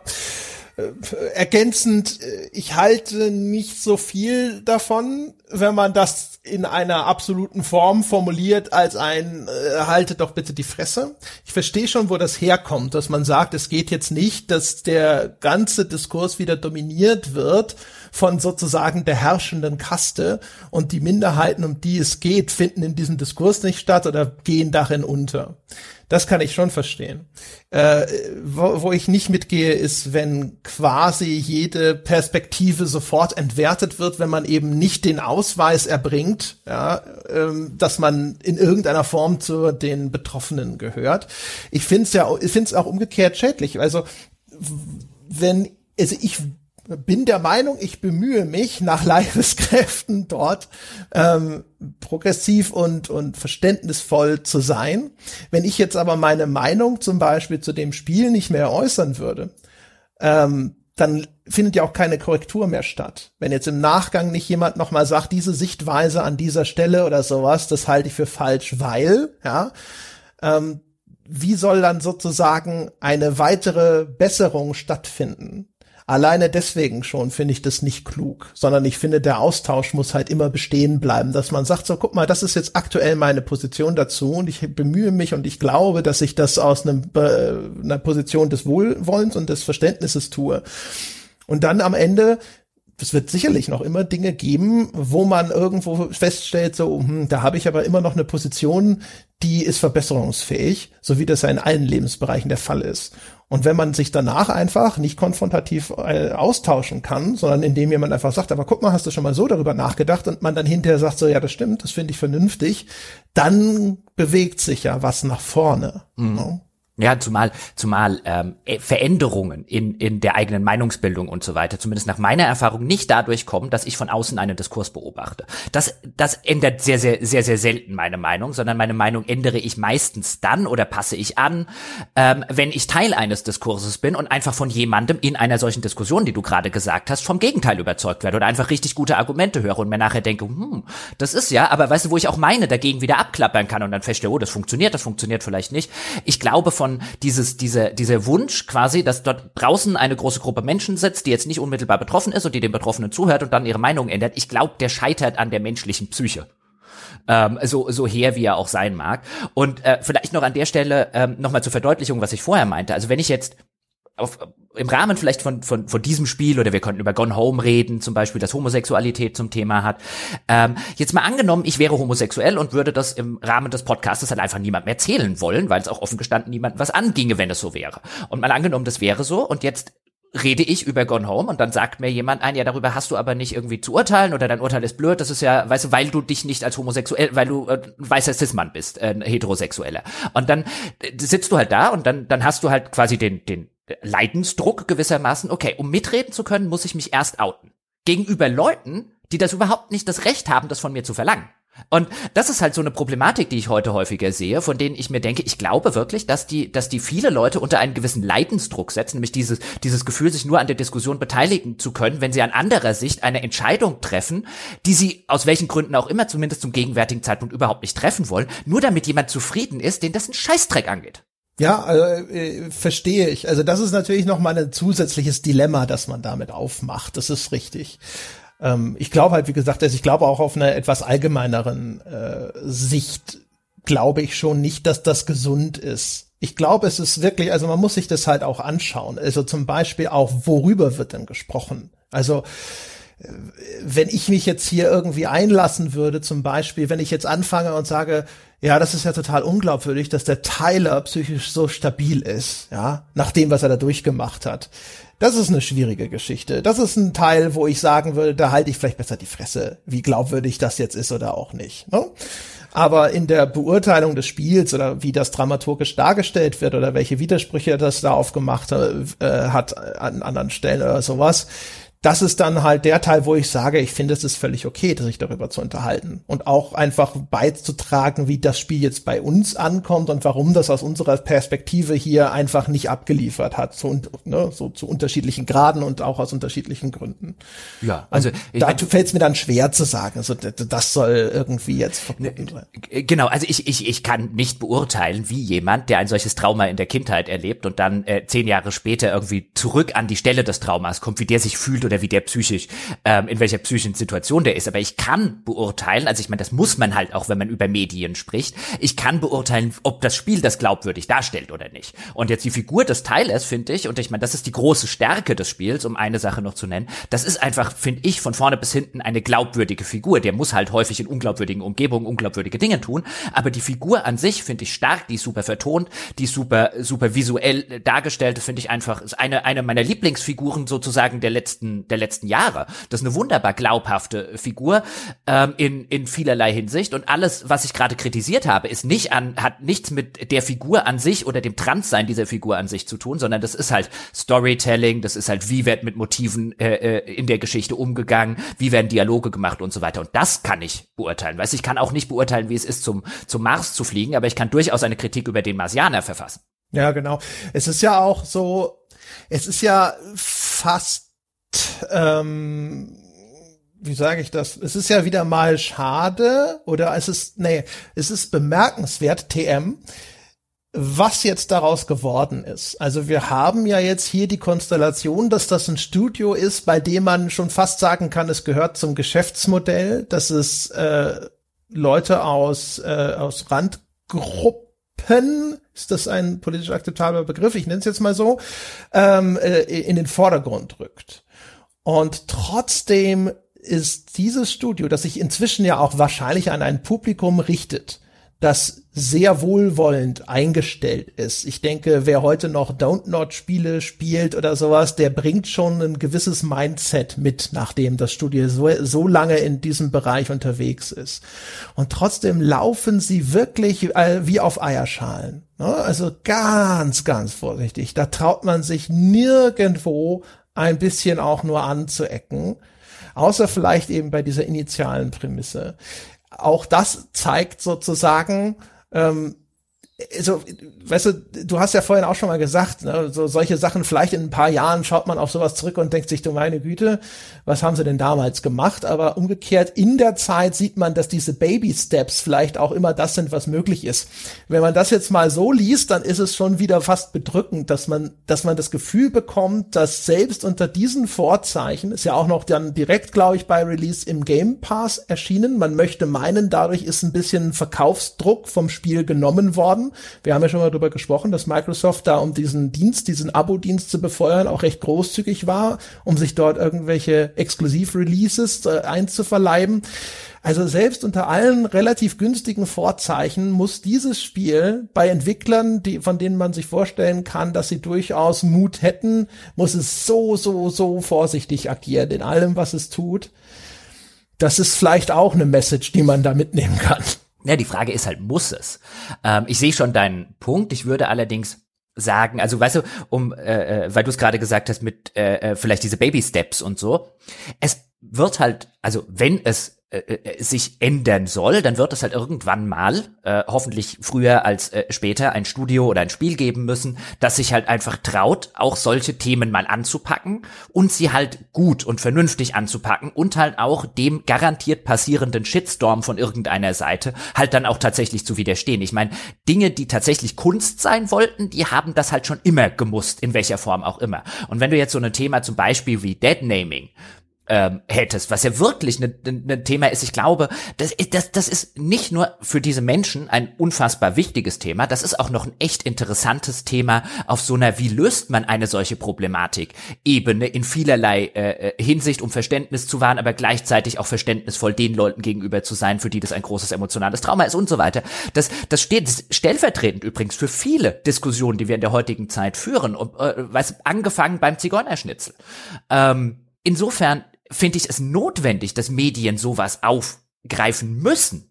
Ähm, weil da, das ist ihre Aufgabe. Das, da, da, dafür machen wir, haben wir die nicht nur für Unterhaltung, sondern dass wir solche Diskussionen dort auch wiederfinden, dass solche Diskussionen dort gespiegelt werden, reflektiert werden und neu verhandelt werden.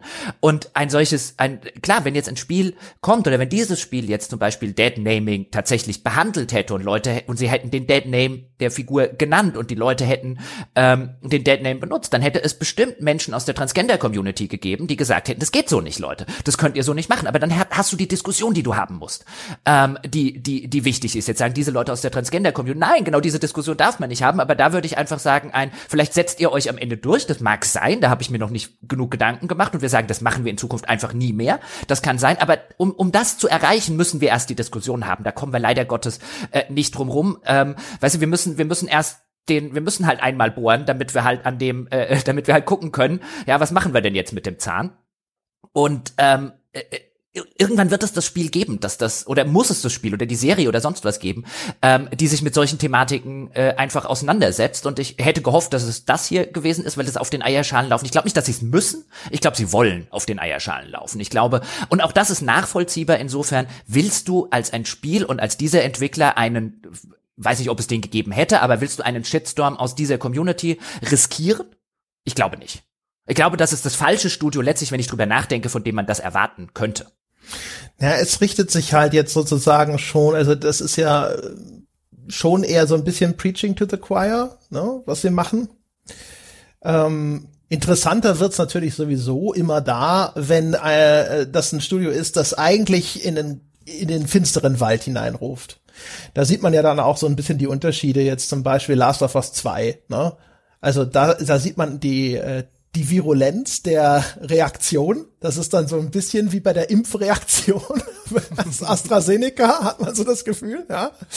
Äh, zum anderen auch, ähm, was ja auch interessant ist, dass äh, The Last of Us hat zwar nominell einen Transgender-Charakter, aber es traut sich nicht, dieses Wort auszusprechen. Das ist ja dann schon mal der Unterschied jetzt hier zu ähm, zwischen Tyler und Lev. Ne? Tyler wird wenigstens klar benannt als Transgender-Mann. Ähm, und auch da, ne? also eigentlich wäre es natürlich schon die größere Leistung, aber das kann natürlich Don't Not überhaupt nicht erreichen, da sind sie nicht in der Position für. Ne? Aber wenn jetzt das nächste, weiß ich nicht, Battlefield oder Uncharted oder so, ne? wenn die sagen ja, ja. würden, so, ja, unsere Hauptfigur, ja, die ist, äh, die ist schwul oder transgender. Und zwar ansonsten unverändert. Das ist halt genau so der, der, der typische Heldentypus, den wir hier immer in unseren Spielen haben. Der ist genauso cool und hart und alles andere. Aber, ja, äh, das wäre natürlich schon, sage ich mal, jetzt äh, zumindest erstmal so der Wurf, wo man, wo man eher sofort so ein bisschen den Hut zieht und sagt, ich weiß nicht, wie es wird aber Respekt vor dieser, vor dieser Ansage schon mal. Äh, das wäre es auf jeden Fall. Wobei, wenn man, wenn man, wenn man kurz ein bisschen den Bogen ein bisschen weiterschlagen würde, wenn man sich jetzt überlegt, was wird denn ein richtig mutiges Spiel mal tun, würde ich ja jetzt einfach mal die, die äh, äh, steile These in den Raum stellen. Also das mutigste Spiel, was mir in dieser Hinsicht einfallen würde, wäre ein Spiel von einem großen Hersteller, in dem es, äh, in dem es nicht einen, einen homosexuellen Protagonisten, also schon, geben würde, oder selbst einen Transgender. Ich glaube, das mutigste, was Spiele heutzutage machen könnten, wenn zwei schwule Jungs. Das gab es, glaube ich, noch nie. Also mir wird kein Spiel einfallen. Ich habe auch mal bei Twitter und Co. rumgefragt. Ich glaube, du hast bei Reddit mal gefragt, ähm, ob es Leute gibt. Mir wird kein einziges Spiel einfallen, das jemals einer jugendlichen oder einer äh, zumindest gefühlt jugendlich pubertierenden Zielgruppe jemals, ja, die vielleicht sich auch noch in äh, äh genau in der hormonellen Situation äh, befindet, äh, mit der eigenen äh, sexuellen Identität gerade nicht ganz so klar zu kommen, mal einfach äh, ein, ein, ein, ein schwules unter 18-jähriges Pärchen hinzuklatschen. Bumm. Das wird kein Mensch, also, äh, äh, also doch, das würden natürlich ein paar Menschen spielen, aber das wäre, das wird sich keiner trauen zum derzeitigen Zeitpunkt. Also es ist so interessant. Wir reden die ganze Zeit so über unterrepräsentierte Menschen in Computer- und Videospielen. Ich glaube, homosexuelle Jungs sind das unterrepräsentierteste, was mir einfällt, weil null. Ja, also auf jeden Fall ganz oben mit dabei. Ne? Also die, äh, der, der Gag ist ja sozusagen, ich hatte tatsächlich auf Reddit einfach mal gefragt, gibt es denn irgendein Spiel, das einen männlichen schwulen Hauptcharakter hat und vor allem aber auch, es ist alternativlos. Also was es ja gibt, ist, es gibt die eine ganze Anzahl von Spielen, Rollenspiele meistens, wo du deinen Charakter selber bauen kannst und dann werden dir auch homosexuelle Romanzen angeboten im Spiel. Aber da hat jeder, der sich von diesem Thema fernhalten möchte, natürlich die Fluchtoption, entweder äh, erst gar keinen Mann zu spielen oder eben mit ihm diese Romanzen dann einfach nicht einzugehen und den einfach als Heteroman zu spielen. Und äh, unter diesen Voraussetzungen, da ist auch niemandem was eingefallen, außer eben jetzt wirklich in der Indie-Nische. Ähm, und äh, das ist natürlich schon was. Ich habe auch das Gefühl, dass das auf jeden Fall sehr weit oben mit dabei ist. Also homosexueller Mann ist, glaube ich, schon etwas, das hat die stärksten Widerstände in diesem Kontext jetzt zu befürchten, einfach wegen der Zielgruppe, auf die es da stößt. Ne? Also gerade wenn das ein, eben in diesem Kosmos wäre wie ein Battlefield und so. Also gerade wenn es auch noch in den etablierten Reihen passieren würde, die schon eine entsprechende Zielgruppe angehäuft und eingewöhnt haben, das wäre natürlich dann schon, das wäre der radikalste Bruch wahrscheinlich. Also das, den Teil könnte ich mir sogar vorstellen. Also ich könnte mir sogar vorstellen, dass es zum Beispiel ein Mass Effect gäbe oder ein Dragon Age oder so, ähm, gerade von so einem Studio wie BioWare und dann ist halt sozusagen der neue Commander Shepard, der ist schwul. Das könnte ich mir sogar noch vorstellen. Was ich mir nicht vorstellen kann, ist eine Ellie aus Last of Us als Junge. Mit einem anderen Jungen als Protagonistin in dem Alter oder als Protagonist in dem Fall. Also wirklich den nicht den schwulen Mann oder vielleicht auch den schwulen jungen Mann, aber den den schwulen Jungen, ähm, den es ja durchaus in Literatur, Film und so weiter diese klassischen Coming of Age Geschichten, ähm, äh, die die die es dort ja durchaus äh, zuhauf gibt, könnte man sagen. Aber das in einem Spiel kenne ich nicht nur nicht. Ich glaube, das ähm, würde noch, also das ist sozusagen die also wenn, wenn du heute als, ich sag jetzt mal, 15-, 16-jähriger, homosexueller, weißer, schwarzer, was weiß ich, was, Junge vor dem Bildschirm sitzt, dann bist du, glaube ich, der unterrepräsentierteste dieses Mediums, den es gibt. Ja, oder? Also Tyler ist ja Post-op und auch nach erfolgreicher Hormontherapie und er sieht ja mal fantastisch aus. Ich vermute mal, das Leben ist erheblich schwieriger für den Transgender-Mann, der eben noch nicht an diesem Punkt angekommen ist. Ne? Oder auch umgekehrt wo einfach noch sehr deutlich ist für die Leute, dass man sagt, die dann sagen so, ja, aber Moment mal, ne, du siehst ja nur aus wie. Und äh, auch dahin ist das Spiel jetzt nicht gegangen. Ne? Und das ist zum Beispiel auch was, wo ich gedacht hätte, das wäre auch mal ein interessanter Schritt gewesen, ja, zu sagen, schau mal, ja, das musst du auch, so musst du diesen Menschen auch akzeptieren und nur weil er noch nicht den Schritt gegangen ist, wo er sich, wo er sozusagen auch äh, optisch jetzt diese, diese Anpassung an deine Erwartung vorgenommen hat, ja, da, da, äh, das, aber da ist man hingegangen und hat gesagt, wir machen das hier ne, so gutierbar wie nur möglich. Klar, ja. da, da hätten sogar Spiele, in, insofern, dass du es halt wirklich immer erstmal mit fiktiven im wahrsten Sinne des Wortes Figuren zu tun hast, also nicht dieses Stand-in für den Schauspieler, hätten sogar Möglichkeiten, die du halt vielleicht im klassischen Film oder Fernsehen nicht oder nur viel schwieriger hättest, wo du halt auch entsprechend einen Darsteller oder eine Darstellerin benötigen würdest, die sowas auch spielen kann und vor allen Dingen spielen will, vielleicht auch körperliche Natur, einfach die die Voraussetzungen mitbringt. Und als Spiel kannst du das ja viel, viel einfacher umsetzen. Ja, eben. Also da so, also in dieser was hätte, was für ein Spiel hätte Tell Me Why sein können, das viel interessanter gewesen wäre. Das können wir stundenlang führen, diese Diskussion. Leider. Aber das ist so ein Ding, wo ich echt gedacht habe, so, hm, das ist eigentlich auch, also eine von vielen verpassten Chancen, dass man da sagt so, aber guck mal, auch wenn der noch nicht so aussieht wie ein schicker junger Mann, wie es jetzt bei Tyler der Fall ist, er ist trotzdem schon einer, ne? Und das ist ja auch erstmal eine, dieses gedankliche Konstrukt, da muss man so auch sein, sein Hirn erstmal so ein bisschen äh, anschalten. Und ich das hätte ich auch spannend gefunden, ehrlich gesagt, ne? wenn man da einfach nur in der Darstellung der Figuren einen anderen Weg gegangen wäre. Mhm. Ähm, vielleicht noch mal ganz kurz zur Erklärung vorhin. Also ich will jetzt keinen keinen Unterrepräsentationswettbewerb hier starten, ja, also wer wer ist erster, zweiter, dritter oder so. Aber ich finde es ganz interessant, weil die, der Gedanke ist mir jetzt halt äh, gekommen, sowohl jetzt beim Spielen von Tell Me Why als auch in letzter Zeit bei ein paar anderen Sachen, die ich geguckt habe, insbesondere muss ich gleich zu, nämlich so ein, wir reden im Spielebereich immer, und ich meine, eine unserer frühen Folgen, Anita Sarkeesian, Frauendarstellungen in Videospielen und so weiter, gerade wir hier in dem Podcast reden halt auch seit Jahren schon so über Repräsentation, Unterrepräsentation. Mittlerweile hat diese ganze äh, Diskussion ja einen wesentlich höheren Stellenwert erreicht, so über die ganze Sachen mit Frauen in Videospielen zum Beispiel, Schwarze in Videospielen und so weiter. Und jetzt haben wir hier halt ein, ein anderes, äh, eine andere unterrepräsentierte Gruppe. Und dann ist ja immer so die ganz, ganz spannende Frage eigentlich, was ist denn eigentlich? Also weißt du, wir reden halt häufig über unterrepräsentierte Gruppen ähm, und und äh, lassen dabei die so richtig, richtig, richtig unterrepräsentierten Gruppen so ein bisschen unter den Tisch fallen. Und auch da ist ja so eine interessante Diskussion, die sich dann anschließen kann. Ein, was ist eigentlich unterrepräsentiert? Weil klar, unterrepräsentiert ist erstmal ein fancy Begriff, um zu sagen, ein zu wenige. Aber zu wenige in Relation wozu? Zur Gesamtbevölkerung? Würde ich jetzt sagen, ist, glaube ich, ein schlechter Maßstab. Dann müsste man, ich habe extra mal nachgeguckt, sagen 13,2 Prozent ähm, afroamerikanische oder schwarze Figuren in Videospielen aus den USA wären dann quasi prozentual an der Gesamtbevölkerung äh, eine korrekte Zahl. Und ich glaube, ich bin ganz froh, dass es mittlerweile, habe ich den Eindruck, bei vielen Spielen einfach mehr ist.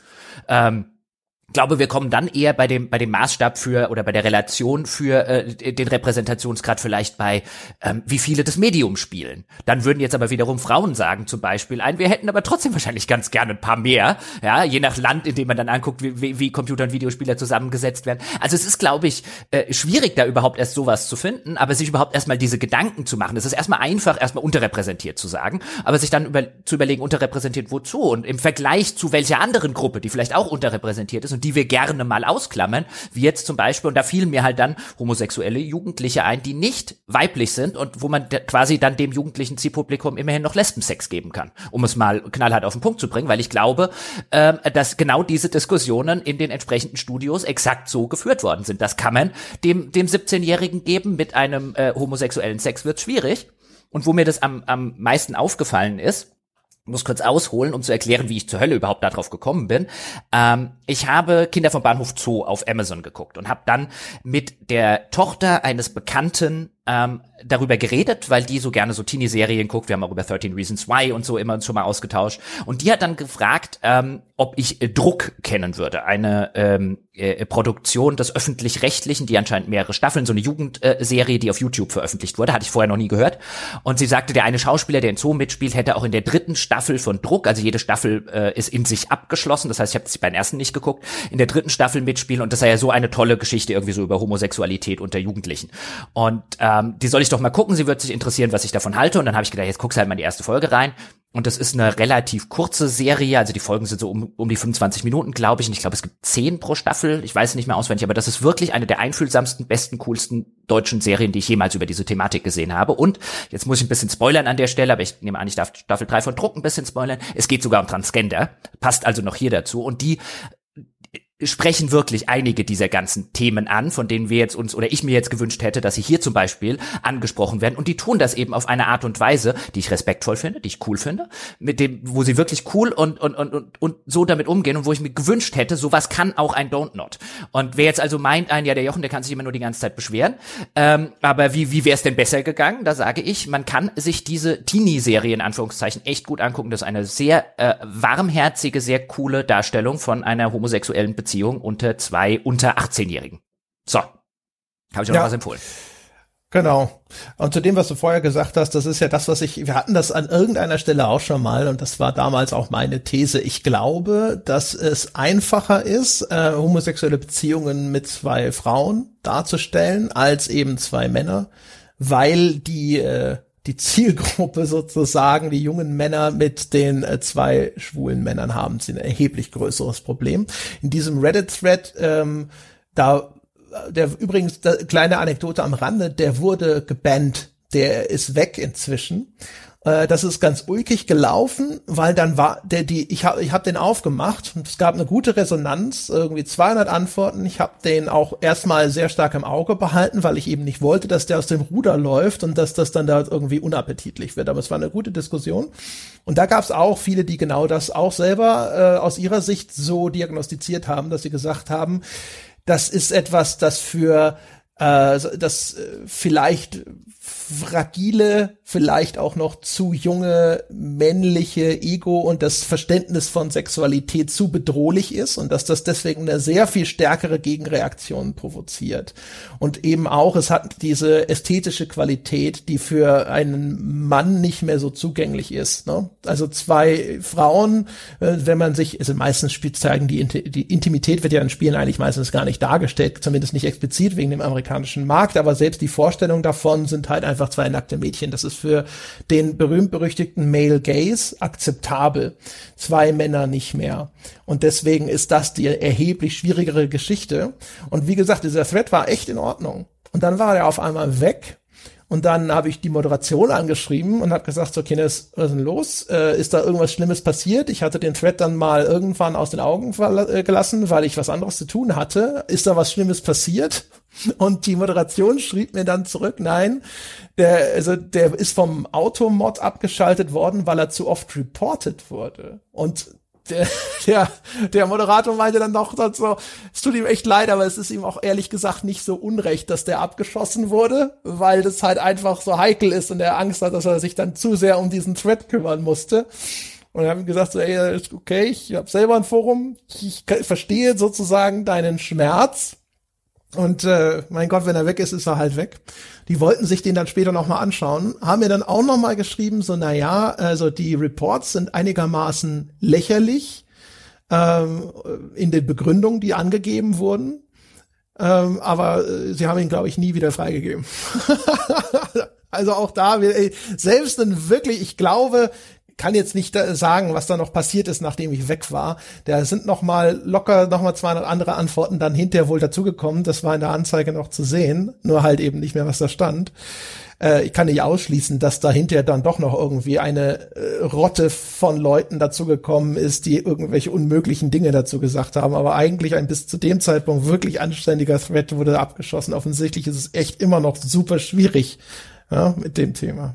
Ja, was heißt äh, eigentlich eher eher anders? Also also ist sogar noch super schwieriger als ich dachte. Die bloße Existenz der Frage, ob es Videospiele dort draußen gibt, die eben Homosexualität als spielbaren Charakter und so weiter darstellen. Alleine die Existenz eines solchen Threads, wo es dann Antworten gibt, die darauf ja erstmal wahrscheinlich abgezielt haben, entsprechende Spiele zu nennen oder zu überlegen, was könnte es da geben oder so. Selbst diese Frage als so ein großer Angriff gewertet wurde von den Leuten, die das Ganze reportet haben, da wünschte man sich wirklich, ja, dass die, dass die quasi, äh, äh dass jeden Tag ein Christopher Street Day durch ihre Straße stattfindet. Ja, und das, wie gesagt, also vor allem auch noch, ähm, ohne dass die Leute dann in Erscheinung getreten sind, ne? sondern also wie gesagt, weiß nicht, was da vielleicht noch geschrieben wurde, aber meinem. Eindruck nach aus dem Gebüsch, ja, aus dem Hinterhalt abgeschossen, ohne sich dort zu, selber zu Wort zu melden, offensichtlich auch ohne den äh, Thread und die die dortigen Postings jemals zu lesen. Also